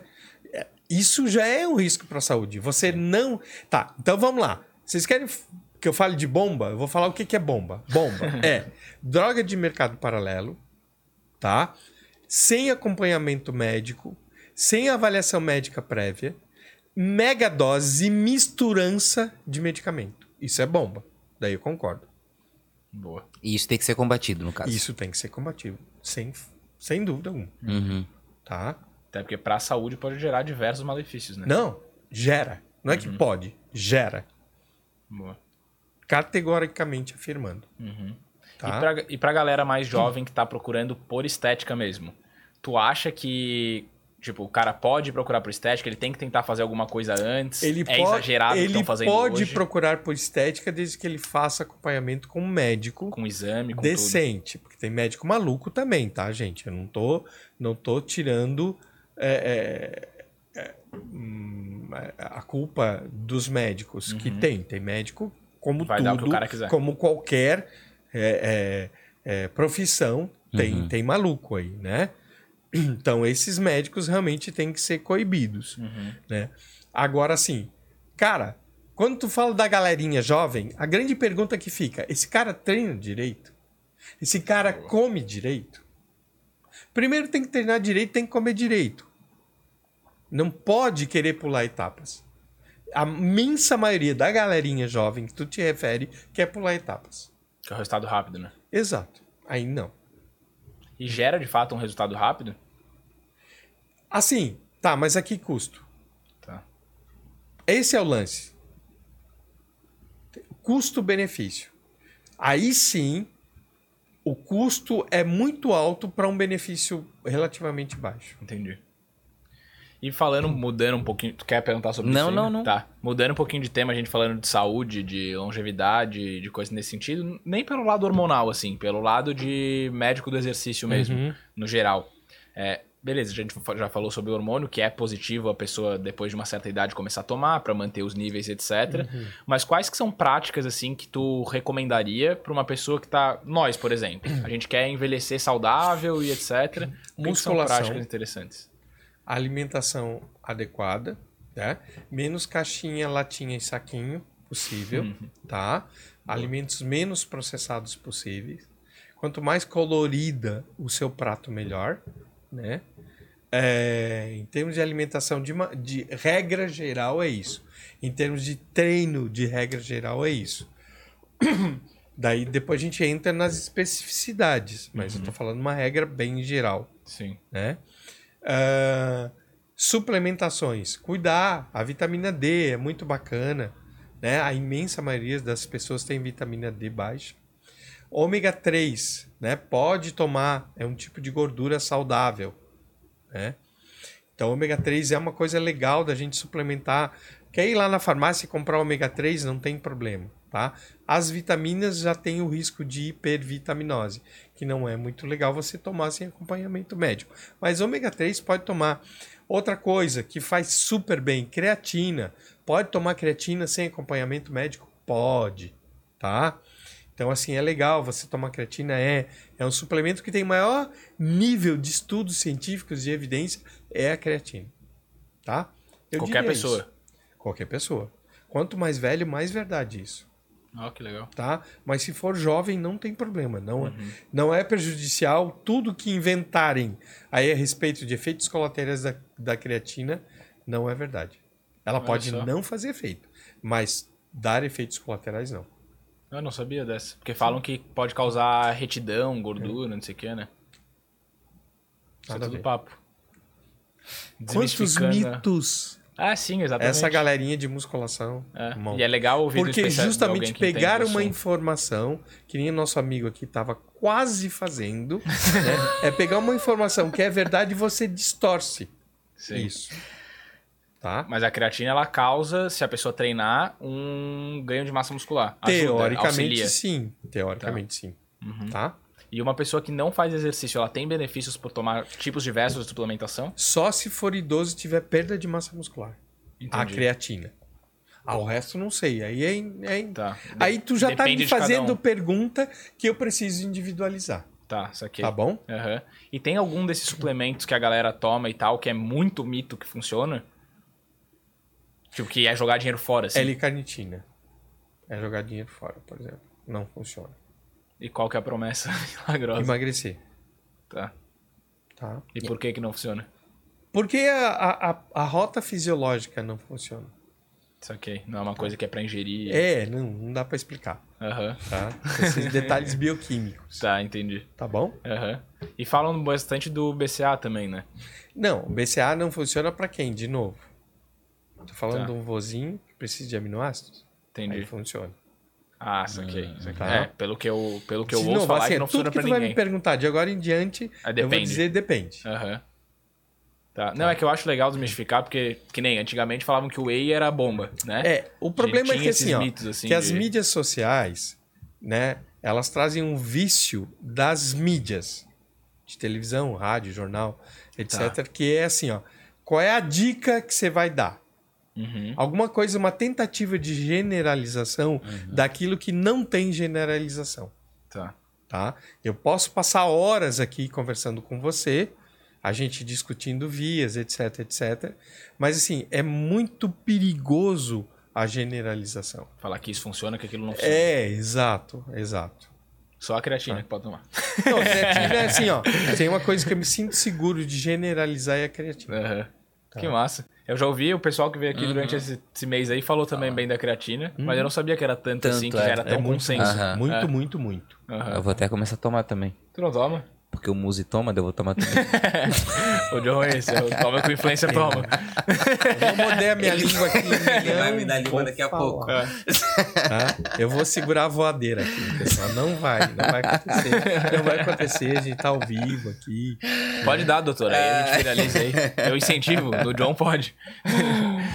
E esses médicos de rede social, que hoje tem bastante médico que fala sobre musculação, sobre vida saudável, etc., que viraliza e que tá gigante. Esses caras, eles são de fato referência ou eles falam muita coisa que mais atrapalha do que ajuda?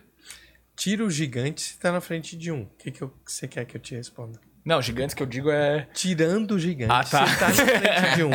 Exatamente nas características Boa. que você res- Sim, sim, aham. Mas Que é que que eu vejo. que eu eu-? Tá, então vamos lá. É que eu vejo o teu conteúdo sendo um conteúdo muito técnico. Tá. Que é um conteúdo bem explicado, Ah. tu explica o motivo das coisas, etc. Sim. Alguns conteúdos, vou dar alguns exemplos aqui. Cariani, Paulo Musi, etc. Cariani não é médico. Isso, mas ele fala bastante sobre. Também sobre coisas médicas, inclusive, né? Que eu não sei nem se pode, inclusive. Mas. Não, poder pode, tudo pode. Tá. Né? A, a redes sociais é zonas sociais, né? Tá. É uma zona. Isso. E daí, cara, esse incentivo excessivo por exercício. Vou dar um exemplo. Faça exercício o máximo de vezes que puder. O treino tem que ser o mais longo que der. Quanto mais tempo passar na academia, melhor. Esse tipo de coisa funciona de fato. O cara tem que ter esse essa disciplina. Vá todos os dias na academia. Isso é uma coisa que eu já ouvi gente falar que não funciona, mas esses caras incentivam bastante. O que que tu acha sobre isso, assim? De novo, eu vou entrar no depende. Tá. Tá? Aham. Toda generalização é perigosa. Então, quando você vai para uma mídia social falar alguma coisa sobre treino de academia, você vai falar uma fórmula de sucesso. Isso. Tá, não vai funcionar para todo mundo. Talvez não funcione nem para metade da população. Uhum. Eu sempre vou defender a ideia de vem pro meu consultório, a gente vai sentar e vai conversar. Individualização do. Exato. Do, Do tratamento. Aham. O tratamento envolve exercício, nutrição, suplementação e medicação. Tá. E até estilo de vida. Por exemplo, teu sono. Tá. Tá? Tem gente que eu tenho que ensinar a fazer o que a gente chama de higiene do sono. Ah, mas eu não durmo bem. Tá, deixa eu entender. O que, que você faz? Ah, eu faço isso, isso, isso, isso. Claro, não vai dormir bem.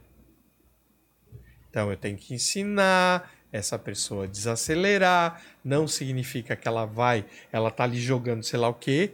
Ela vai largar o, seu, o celular e vai fazer assim, pum. Não. Não. O quarto é barulhento. Claro, tem gente que não tem condições de ter um quarto num local silencioso, né? Mas aí a gente lida pelo menos, talvez, tentar lidar com luminosidade. Essa pessoa realmente fazer higiene do sono, assim, começar a reduzir uma hora antes de dormir, começar a reduzir as suas atividades. O problema é que as pessoas estão levando as suas atividades até cada vez mais tarde, né? E aí o que está acontecendo? Chega uma hora, duas horas da manhã. Amanhã tem que levantar às seis. Cadê? Daí a pessoa dorme, ela Tá. apaga. Né? Então, não. Às vezes não dorme porque tá acelerada. Tá? Então, ela assim, ela achou que ela ia pra cama à meia-noite ela ia dormir em seguida. Não, ela vai pegar no sono a uma, duas da manhã. Porque ela tem que desacelerar. E ela acha isso anormal. Não, não é anormal, é normal. E que pouquíssima gente deve fazer, muito provavelmente, né? Exato. Você tem que desacelerar, ou você desacelera antes, ouvindo uma musiquinha, você desacelera fazendo meditação, você desacelera lendo um livrinho tranquilinho, tal. Uhum. Baixando a luz Toma também, um né? Chazinho, é claro, apaga, né? Essa luz de leitura, aí tem gente que a leitura, a luz já influencia. Uhum. Agora, a pior coisa é você ir levar o celular para cama, ter televisão no quarto, luz de LED, né? No quarto do próprio ar-condicionado, Sim. cheio de LED, né? O quarto parece uma balada de tanto LED né, que tem. No nosso Tá. quarto, isso foi uma briga quando eu, quando eu me mudei. Eu falei que eu não queria ter nada no quarto. Ele não tem nada no quarto. Não tem TV, não tem É. nada. Não tem TV no Não meu tem. quarto É. e o ar-condicionado meu antigo, né? Da época que, que eu me mudei para lá, então ele tem a luzinha de LED. O que, que eu fiz? Eu peguei fita isolante e botei em cima de todas as luzes. Meu, é medonho, meu ar-condicionado, mas fazer o quê? Funciona, né? Isso que é Eu não vou comprar um ar-condicionado novo só por causa da luz é de a LED. O meu tem Nada. o botão que aperta dormir ele apaga tudo. Isso, mas o meu não tem, então tô Sim. dizendo que ele é velho. Sim. Então, nada que uma fita isolante Não boa e resolva. velha, fita isolante não funciona. Uhum. E pra quem não tem essa opção, não é que não tem opção, mas optou por dormir mais tarde, nós, por exemplo, quando tem podcast aqui. Tá. Eu chego em casa acelerado, fico pensando sobre tudo que aconteceu Melhor, vocês aqui. estão fazendo eu dormir tarde também. Estamos. Mas é um diazinho só. Mas a pessoa que não tem essa opção hoje de dormir realmente cedo, de ter uma, um sono adequado e tal, ela consegue substituir isso de alguma outra forma? Ou pelo menos recuperar Não uma parte disso? Não. Tem aquela famosa soneca à tarde. Só que esse cara acelerado que já dorme pouco à noite, ele trabalha o dia inteiro. Sim. Quero ver ele parar pra tirar tal do soneca. Tá? E assim, vai minimizar. Ah, mas final de semana eu durmo. Não é a mesma coisa. O sono recupera, né? É tudo é assim, é meio Mas- que tapar o sol com a peneira. Pra quem tá acelerando A na vida, na carreira curto e tal. prazo É. ainda vai lá, a médio e longo prazo não. Então Tá. alguém chega lá, ah, Glauco, tive filho, agora tô, é, tô com trabalho novo, tô fazendo uma pós, nananã. E eu digo assim, ou tô fazendo um- uma graduação, né? Uhum. Aí eu digo, tá, isso dura quanto? Entendi. Vamos colocar um prazo para isso terminar. Tem- Pode ser eterno. A pessoa tem que ter uma limitação dessa É. loucura, né? Primeiro a fa- faculdade, depois a pós, depois o filho, depois o trabalho. Isso não para nunca, Sim. Uhum. tá? Não para, isso não pode. De jeito nenhum. Tipo, estou acelerando, a partir do momento tal, pretendo estabilizar a minha vida É, uma rotina é, mas assim, ó, sempre dá um motivo Mesmo pra poder que o seu sonho não esteja, eh, não tenha sido atingido, até porque as pessoas colocam o sonho sempre adiante, isso, né? É igual a cenoura na frente do burro, né? Daquela, Aham, daquela aham. história. Amarradinho. É, não, não vai alcançar nunca, de Sim. jeito nenhum.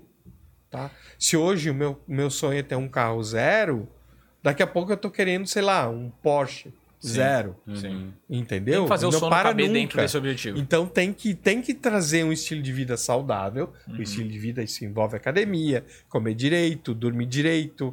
E trocar Entendeu? um pouco os horários, mas dormir o suficiente. No caso, vou dormir meia-noite. Vou dormir uma da manhã, mas vou acordar às nove. Dormir oito horas. Isso, perfeito. ok. Tem pessoas que são, são mais que a gente chama de, de é, vespertinas. Uhum. Que isso, essa baixada corre mais tarde. Não tem nada de errado.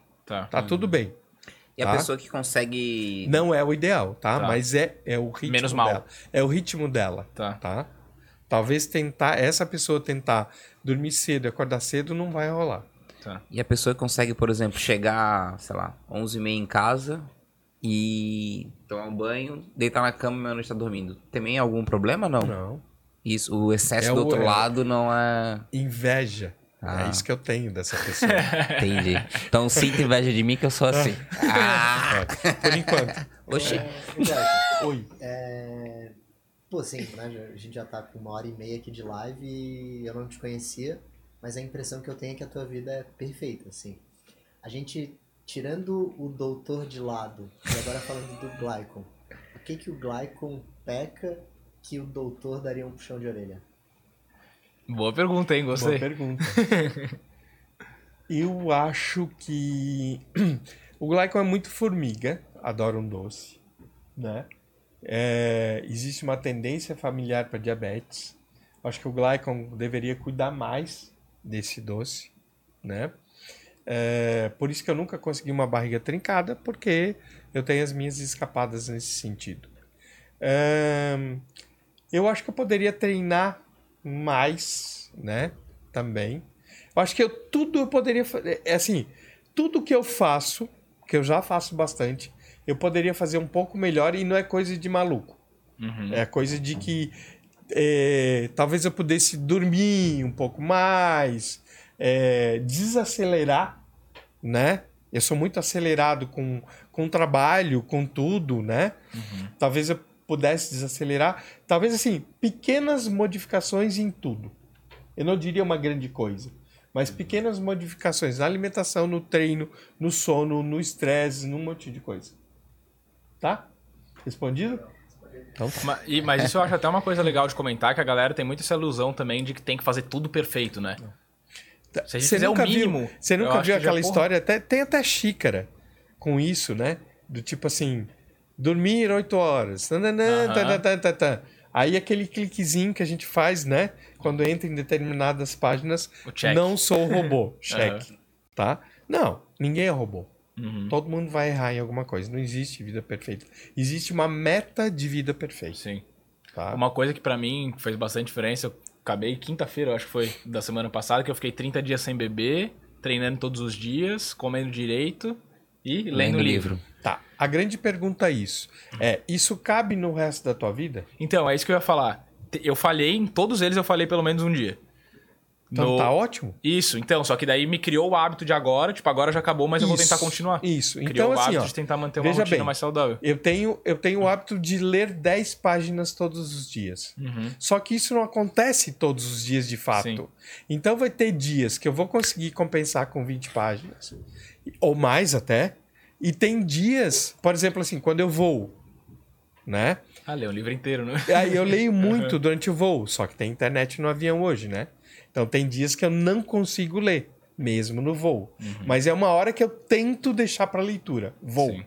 E eu vou muito, né? Eu vou muito para São Paulo dar aula. Então, é, então, essa organização de vida que você tenta fazer. O que eu digo, o que eu não gosto muito, é quando as pessoas falam assim para mim: olha, esse mês, Glycon, foi perfeito. Eu treinei todos os dias, eu não bebi, eu não comi doce, eu não comi pizza, eu não comi hambúrguer. Eu, não... eu digo, tá, quanto tempo você vai conseguir levar essa vida? Ah, pois é, eu tô louco por uma pizza. Digo, tá vendo? Não, assim, essa coisa tão perfeita não cabe na vida das pessoas. Sim. É assim, é você comer bem na imensa maioria ah, da semana. Vamos fazer uma conta. Já que você é engenheiro e gosta de conta, vamos lá. Deixa eu achar minha calculadora aqui rapidinho. As pessoas comem, vamos lá, quatro vezes ao dia, em média, Tá. tá? Quatro refeições. Café da manhã, almoço, lanche da tarde e janta. Vamos colocar isso, tá? Quatro refeições. Durante sete dias na semana, dá 28. 28. Quanto é 10%? 2,8. Se você errar em 2,8 refeições, você ainda está acertando em 90%. Estou falando da refeição. Sim, não é aquela, dia, Não né? é aquela história do final de semana que o churrasco você começa a beber às 10 da manhã e vai parar. Ah, o almoço na casa do fulano. Não, mas peraí. O almoço começou às 10 e terminou às 4 da tarde, que almoço é esse? Quando eu falo de re- refeição, eu tô falando uma janela de uma hora, uma hora e pouco. Você errar ali, não tem problema. Tanto que eu chamo, não é, eu não chamo nem de refeição lixo, eu não chamo de dia do lixo, eu chamo de janela. Porque é foco ainda. A pessoa tá errando, aspas, de propósito. Sim. Errando para acertar. Mas não pode Então exagerar eu chamo também, né? de janela. Então você abre a janela e fecha. Sim. Por isso que eu gosto desse conceito de janela. Você vai abrir e vai fechar. Uhum. Tá? Tem aquela hora para você sair da dieta que você tem. E eu acho que depois que a, a fazer o certo se torna a regra, tipo, o resto é exceção. Então não vai te causar um malefício, né? Exato. Daí você vai vendo também que naquele momento de vida você pode errar mais do que acertar, mas é o seu momento. Uhum. Só que tem isso tem início, meio e fim. Tá? Eu pergunto, tá, você tá nessa loucura agora, beleza, eu vou te ajudar a atravessar esse mar aí. Eu vou fazer mais do que você. Eu vou te dar um medicamento para emagrecer, para você fechar a boca, né? Etc, etc. Agora sim, isso não pode ser o resto da vida. Sim. Uma hora a gente vai ter que caminhar nas pernas próprias Aham. e sem essa muleta aí. E do desafio pra galera que me acompanhou aí não saber o que eu falei, só vou falar quando que eu falei. No dia 30, eu e o Vitão, a gente foi fazer a mudança de um amigo nosso, de da casa dele. A gente ficou o dia inteiro carregando o móvel pra cima e pra baixo porque não tinha elevador, pensa. Aí ficamos o dia todo carregando o móvel pra cima e pra baixo, chegou a noite, a gente tava morto, ele falou assim, vou pagar vocês com um churrasco. Às 10 horas da noite, do Nossa. dia 30 do meu Tá, desafio. bem Daí dia. ele falou assim, daí eu falei, ah, velho, vou comer carne, vou tomar uma cerveja, foda-se, é isso aí. Tá, então, você viveu uma situação extrema, Aham. você queimou seus neurotransmissores, você teve um baixão e aí você perdeu o controle. Aham. Você ligou, foda-se. Então é isso que não pode acontecer. É isso que eu- As pessoas vivem queimando pelo estresse de O vida. E aí, assim, no outro dia não conseguem fazer escolhas saudáveis. Entendi. Não tem jeito. E, e naquela Tá. janela ali que o senhor falou, não pode nem descontar tudo naquele, né? Naquela janelinha. Tipo, ah, agora eu vou comer compensar, Eu digo lá. assim, em uma hora, se você conseguir comer o couvert, o macarrão com não sei quantos queijos, mais a sobremesa, se você conseguir comer em uma hora, come. Ah, é? É. Hum, interessante. Porque nas outras todas refeições você tava ok, Sim. tá? É difícil, é muito difícil, assim. O pa- Não consegue. Não vai se consegue. perder tanto se for só Não. uma hora, né? Não. E de refeição nessas refeições livres, né? Que a galera fala refeição suja e tal, mas acho que é refeição livre, né? Mais bonito. Isso. Mas o cara pode, tipo, avacalhar. Desde que ele não tenha, por exemplo, uma intolerância à lactose. Tá. Aí é zero. Tá. Se tem intolerância à lactose, é zero sair da dieta. Saquei. Porque daí é um problema de saúde, não é só estético. Mas o sair da dieta é com o, o, lac- o lactante, eu acho que Não, isso Com qualquer não coisa? funciona. É não sair da dieta. Ah, entendi. É não. Tem uma coisa que eu falo não, redondo, categórico para os meus pacientes. É lácteos para quem, quem tem intolerância. Não, não, mas eu não digo isso. Por exemplo, eu tenho intolerância. Não Mas pode. Não, não pode eu não com posso leite. comer coisa com leite, mas eu posso sair uma, uma hora daquela. Tipo, comer bastante carbo, por exemplo. Pode, Ah, tá, arroz, tá, entendi. até sair pela orelha. Ah, tá, mas eu tá não desde posso que o arroz o- não tenha queijo. Ah, não, sim, sim. sim. Entendeu? Entendi, entendi, entendi. Entendi. Era isso a Tá? pergunta? Era, era. Já a pessoa que não tem intolerância, ela pode colocar lácteos. Tacar quatro Big Mac ali, não dá nada. Ah, tá. Ela É. consegue comer quatro Big Mac em uma hora? Ah, acho que dá.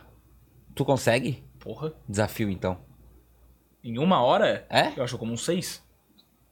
Ah, mentira, tá gravado, né? Então, beleza, então. Vamos lá, eu quero ver essa Tá. também. vamos fazer, vamos fazer.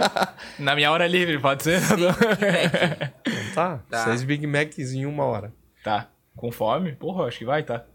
Não, não é com fome, é normal, né? Não, na hora, na minha hora livre, pô. Na minha hora livre. Pode um treinão? Tu comeu tua É, o problema não pode pegar e não comer nas outras refeições e amontoar tudo Isso, é Tá. isso, entendeu? Tem que ser normal. Tá, fechou. Não pode. É a pessoa que tá louca o dia inteiro, não come e quando senta, come até a mesa. É aquele famoso que o cara fica o dia inteiro sem comer pra ir no livre de sushi. É. Isso. Daí, Tá. se tivesse comido Isso todo estraga dia... muito? Tipo essa refeição livre aí. muito. Muito. Muito. Então o que a galera faz no livrão de sushi é uma loucura. É. É, geralmente que não se cuida, né? Só que eles. Quanto tempo eles ficam no livro de sushi? Horas. É. Eles sentam, sei lá, 7, 8 horas da Sai noite e vão 11. sair É. 11. Aham. Não é aquela uma de janela. Então não é a refeição, é meio que uma hora. Não, é, a É. janela. É janela. Só uma horinha. Aquela uma horinha. E e assim, ó, as É outras legal têm que comer é normal. legal é, conceito. As outras têm que comer Porque normal. refeição é muito esotérico, tá? Exato. Refeição. Vou ficar oito horas comendo. É aquilo que eu dei exemplo do churrasco. É o almoço na casa do fulano. Começa salsichinha, é, linguiça ali às 10, na farofinha, a cervejinha, nananã. Aí vai, e vai, e vai, e vai terminar o churrasco às quatro da tarde com o café lá da, da fulana, da tia lá que fez um café colonial. Um bolinho de cenoura. É, não, emendou, ainda é o, é o almoço. Ah, mas eu saí porque eu almoço domingo na casa da minha mãe, ou na casa da sogra. Não, peraí. Se controla. Você tá descontrolado completamente. Começa às 10 da manhã e termina às 5 da tarde, quando você vai embora. Boa. Mas se a pessoa ela não, vamos supor, uma refeição ok, uma refeição com macronutrientes, etc. Um almoço normal, arroz, feijão, carne, salada. Uhum. Se o cara comer uma quantidade demasiada, digamos assim, isso contaria como uma refeição livre ou não? Tipo, Sim. comidas nutritivas, só que. Sim, sim. É, é erro, aspas, igual. Entendi. Tá? Apesar dos impactos talvez serem um pouco menores. Sim, exatamente. E de alimentos, assim, o que, que são os maiores vilões que tu vê, assim, que a galera acha que não é vilão e é um baita de um problema? É, São os processados. Aquilo que tá escondidinho ali nos rótulos. Uhum. E o pessoal não vê. Além dos laticínios pra galera da lactose. Ah, não, mas aí são Sim. pessoas que têm um problema, Sim. né? É como assim, ah, eu sou alérgico a... Você já viu o pessoal que é alérgico a camarão comer camarão?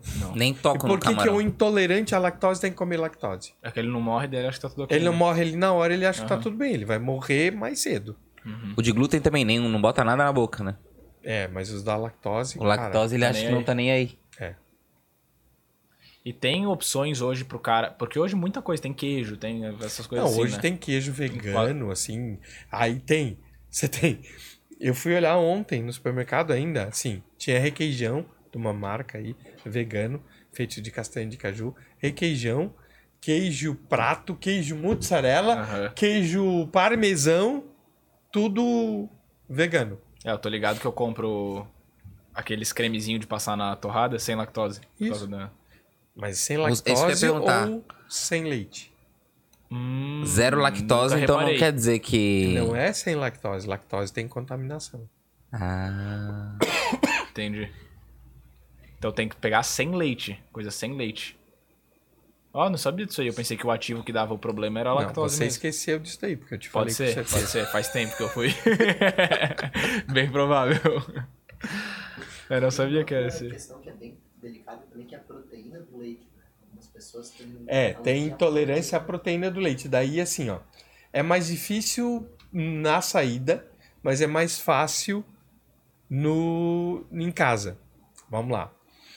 É, porque em casa você lida com queijo de búfala, que é outra proteína, queijo de cabra é outra proteína, queijo de ovelha é outra proteína. Uhum. Proteína é a proteína da vaca.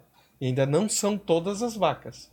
Tem vacas que produzem a, a lactocaseína de. é, a- tem o tipo A1, A2 e A2, A2. Tá. Tá? As búfalas são A2, A2, sempre. Já a, a ovelha e a cabra é completamente diferente, né? Então, assim, em casa é mais fácil de resolver. Hoje já tem lugares que aí você pode ser esperto. Você olha lá, ah, tem uma pizza que vai mozzarella de búfala. Pede para não colocar mozzarella normal. Boa. Coloca só mozzarella de búfala. Faz se sentido. você é intolerante à proteína. E tem como saber no detalhe, assim, ao que, que o cara é intolerante? Tem comigo, eu consigo descobrir, Aham. tá? E esses alimentos que tu comentou, que você daí, veganos, etc., sem leite. Outro dia, inclusive, eu fui no mercado, comprei um, só vi quando eu cheguei em casa, que tinha altíssimos níveis, tipo, de sódio, de outras coisas. Beleza, era proteína que não era de carne, não tinha leite, etc. Mas daí eles compensam com várias outras coisas, assim. Não é que compensam. É um alimento Utilizam processado Tá. igual, Ah, tá. Tá? Evitar alimento... Tá, aí é opção É tua. mas tem Você como tava comer louco carne? pra comer um queijinho, tá? Então come aquela porcaria industrializada, entendeu? Aham. Que você tá se enganando que tá comendo um queijo. Já que Saquei. você chegou desse jeito, eu vou falar assim. Tá. A carne vegana barra vegetariana é a mesma coisa. Tá se Mesma enganando, tá tudo. mas é processadão e não tem, É claro. não tem como substituir a carne. Quem opta por não comer carne, não tem como substituir. Não, carne é carne. Ele Tá. vai comer outra fonte de proteína. Isso. não é que não seja uma carne fake. É, daí a gente usa muito a, o- a proteína, né? Como, que o pessoal Sim. chama de whey vegano, mas não é whey, whey é do soro, Sim. né? A proteína vegana. E ali ainda da, da lactose. Lactose, é, lactose. Se tomar aquele negócio que vende na farmácia, pode mesmo. É isso. É, não sei. Não, eu disse que não, não vale. Não isso. vale. Não, é só enganação. Ah, Tá? Ele, ele não tem sintomas, mas lá dentro Ah, tá fazendo rolo igual.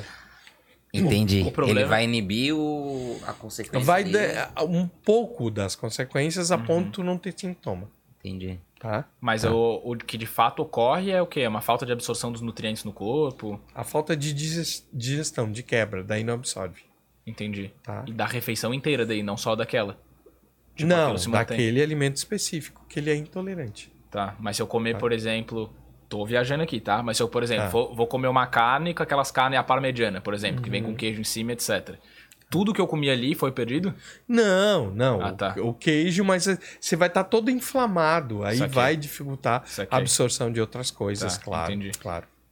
Ainda nesse tema, é uma coisa muito curiosa. é, eu tenho a impressão que, de repente, começou a, a explodir casos de gente com intolerância à lactose. Tu acha, o que, que tu acha que é isso? É porque antes não tinha um diagnóstico? Antes Isso, exatamente. Não se tinha um diagnóstico e nem tinha uma ingestão. Hoje tem leite em tudo. Uhum. Tudo vai leite. Entendeu? Tá no pão. E aí, assim, não se comia tantos lácteos como antes. Tá? É- Era uma coisa cara antes, assim, né? E a produção era mínima. Hoje é produção Massa. em massa. É, sai vários casos de leite contaminado ainda, um monte de coisa aí, né?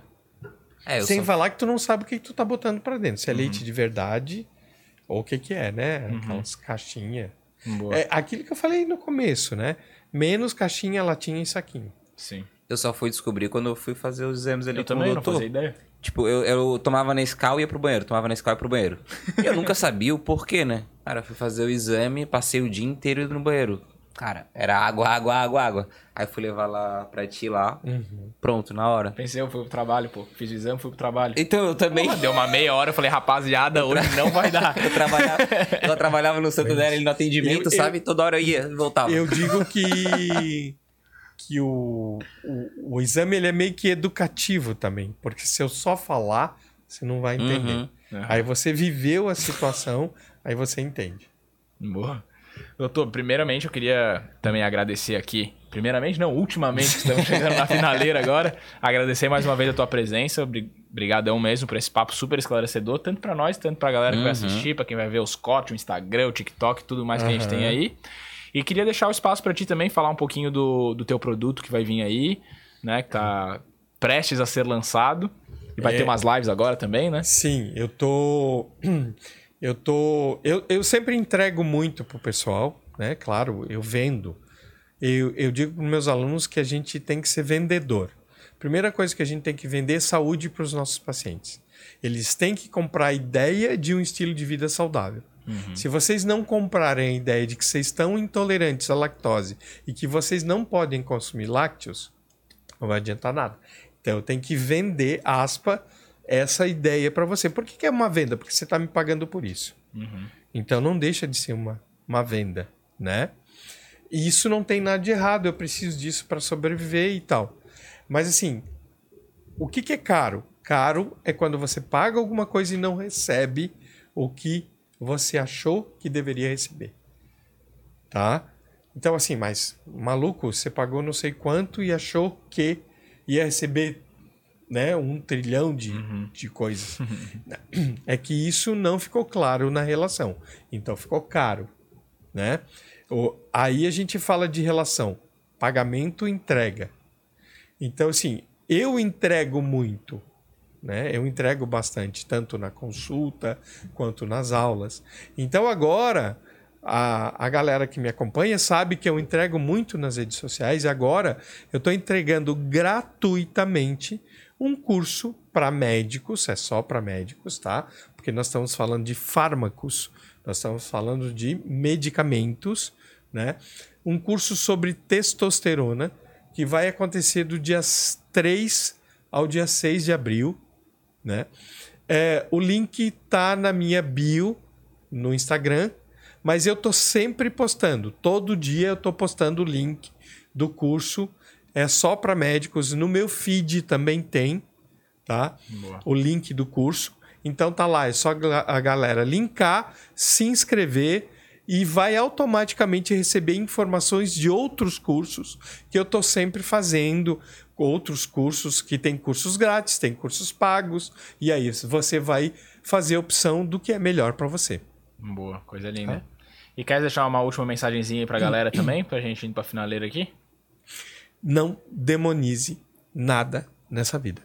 Boa. Show de bola. Então fechou. Muito Deixa eu obrigado. mandar um salve aí pra rapaziada que tava salve. acompanhando nós. Cachopa, Babão, Pena, quem vai Só a galerinha boa. Douglas. O pessoal do rugby lá que vai ter jogo esse final de semana, vamos estrear na Série ah, A. Boa, divulga teu jogo É. já. Ah, o Joaca, né? Doutor Sim. patrocinador de Finalmente na longas Série datas. Quanto tempo, doutor, Realmente, apoiando o time quanto- pros É, caras chegar? Bastante muito tempo. Pegou os menininhos assim, São né? uns 10 anos, pelo menos, né? No mínimo, aham. Aham. Então vai, o Joaquim vai se estrear na Série A, na elite do brasileiro, só 12 times que jogam, né? Uhum. Então a gente, porque eu jogo também, me inventaram de colocar lá, né? Você nem queria, Eu né? nem queria, nem gosto, né, de um holofotezinho. e a gente vai jogar lá em Porto Alegre o primeiro jogo, né? São seis jogos aí nessa, nessa primeira, primeira etapa. E desejamos boa sorte ao Joaquim, esperamos que consiga a classificação, façam bons jogos, né? E, e é isso aí, só mandar um salve pra rapaziada que acompanhou, ficaram do começo até o final Olha. aqui da live. né? Provavelmente falando Valeu, besteira aí no chat, né? Muito Obrigado, provavelmente. obrigado aí. né? E todo mundo também que tava assistindo a gente Boa. aí, né? Um abraço no coração.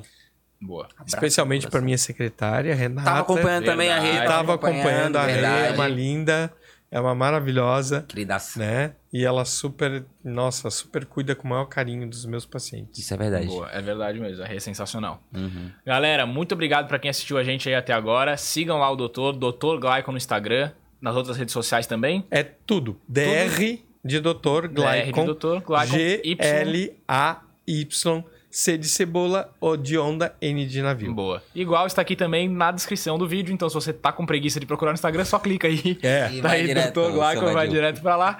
Clica aqui também no canal do Will, no O João Furtado. Então clica aí, segue todo mundo. Segue aqui o Boteco Podcast também em todas as redes pra você ver os melhores momentos desse papo aqui. Os cortes estendidos aqui no YouTube e os cortes curtinhos lá no Instagram e no TikTok, beleza? Então se inscreve aí. Muito obrigado. Até semana que vem. Fomos. Valeu! Tchau, pessoal.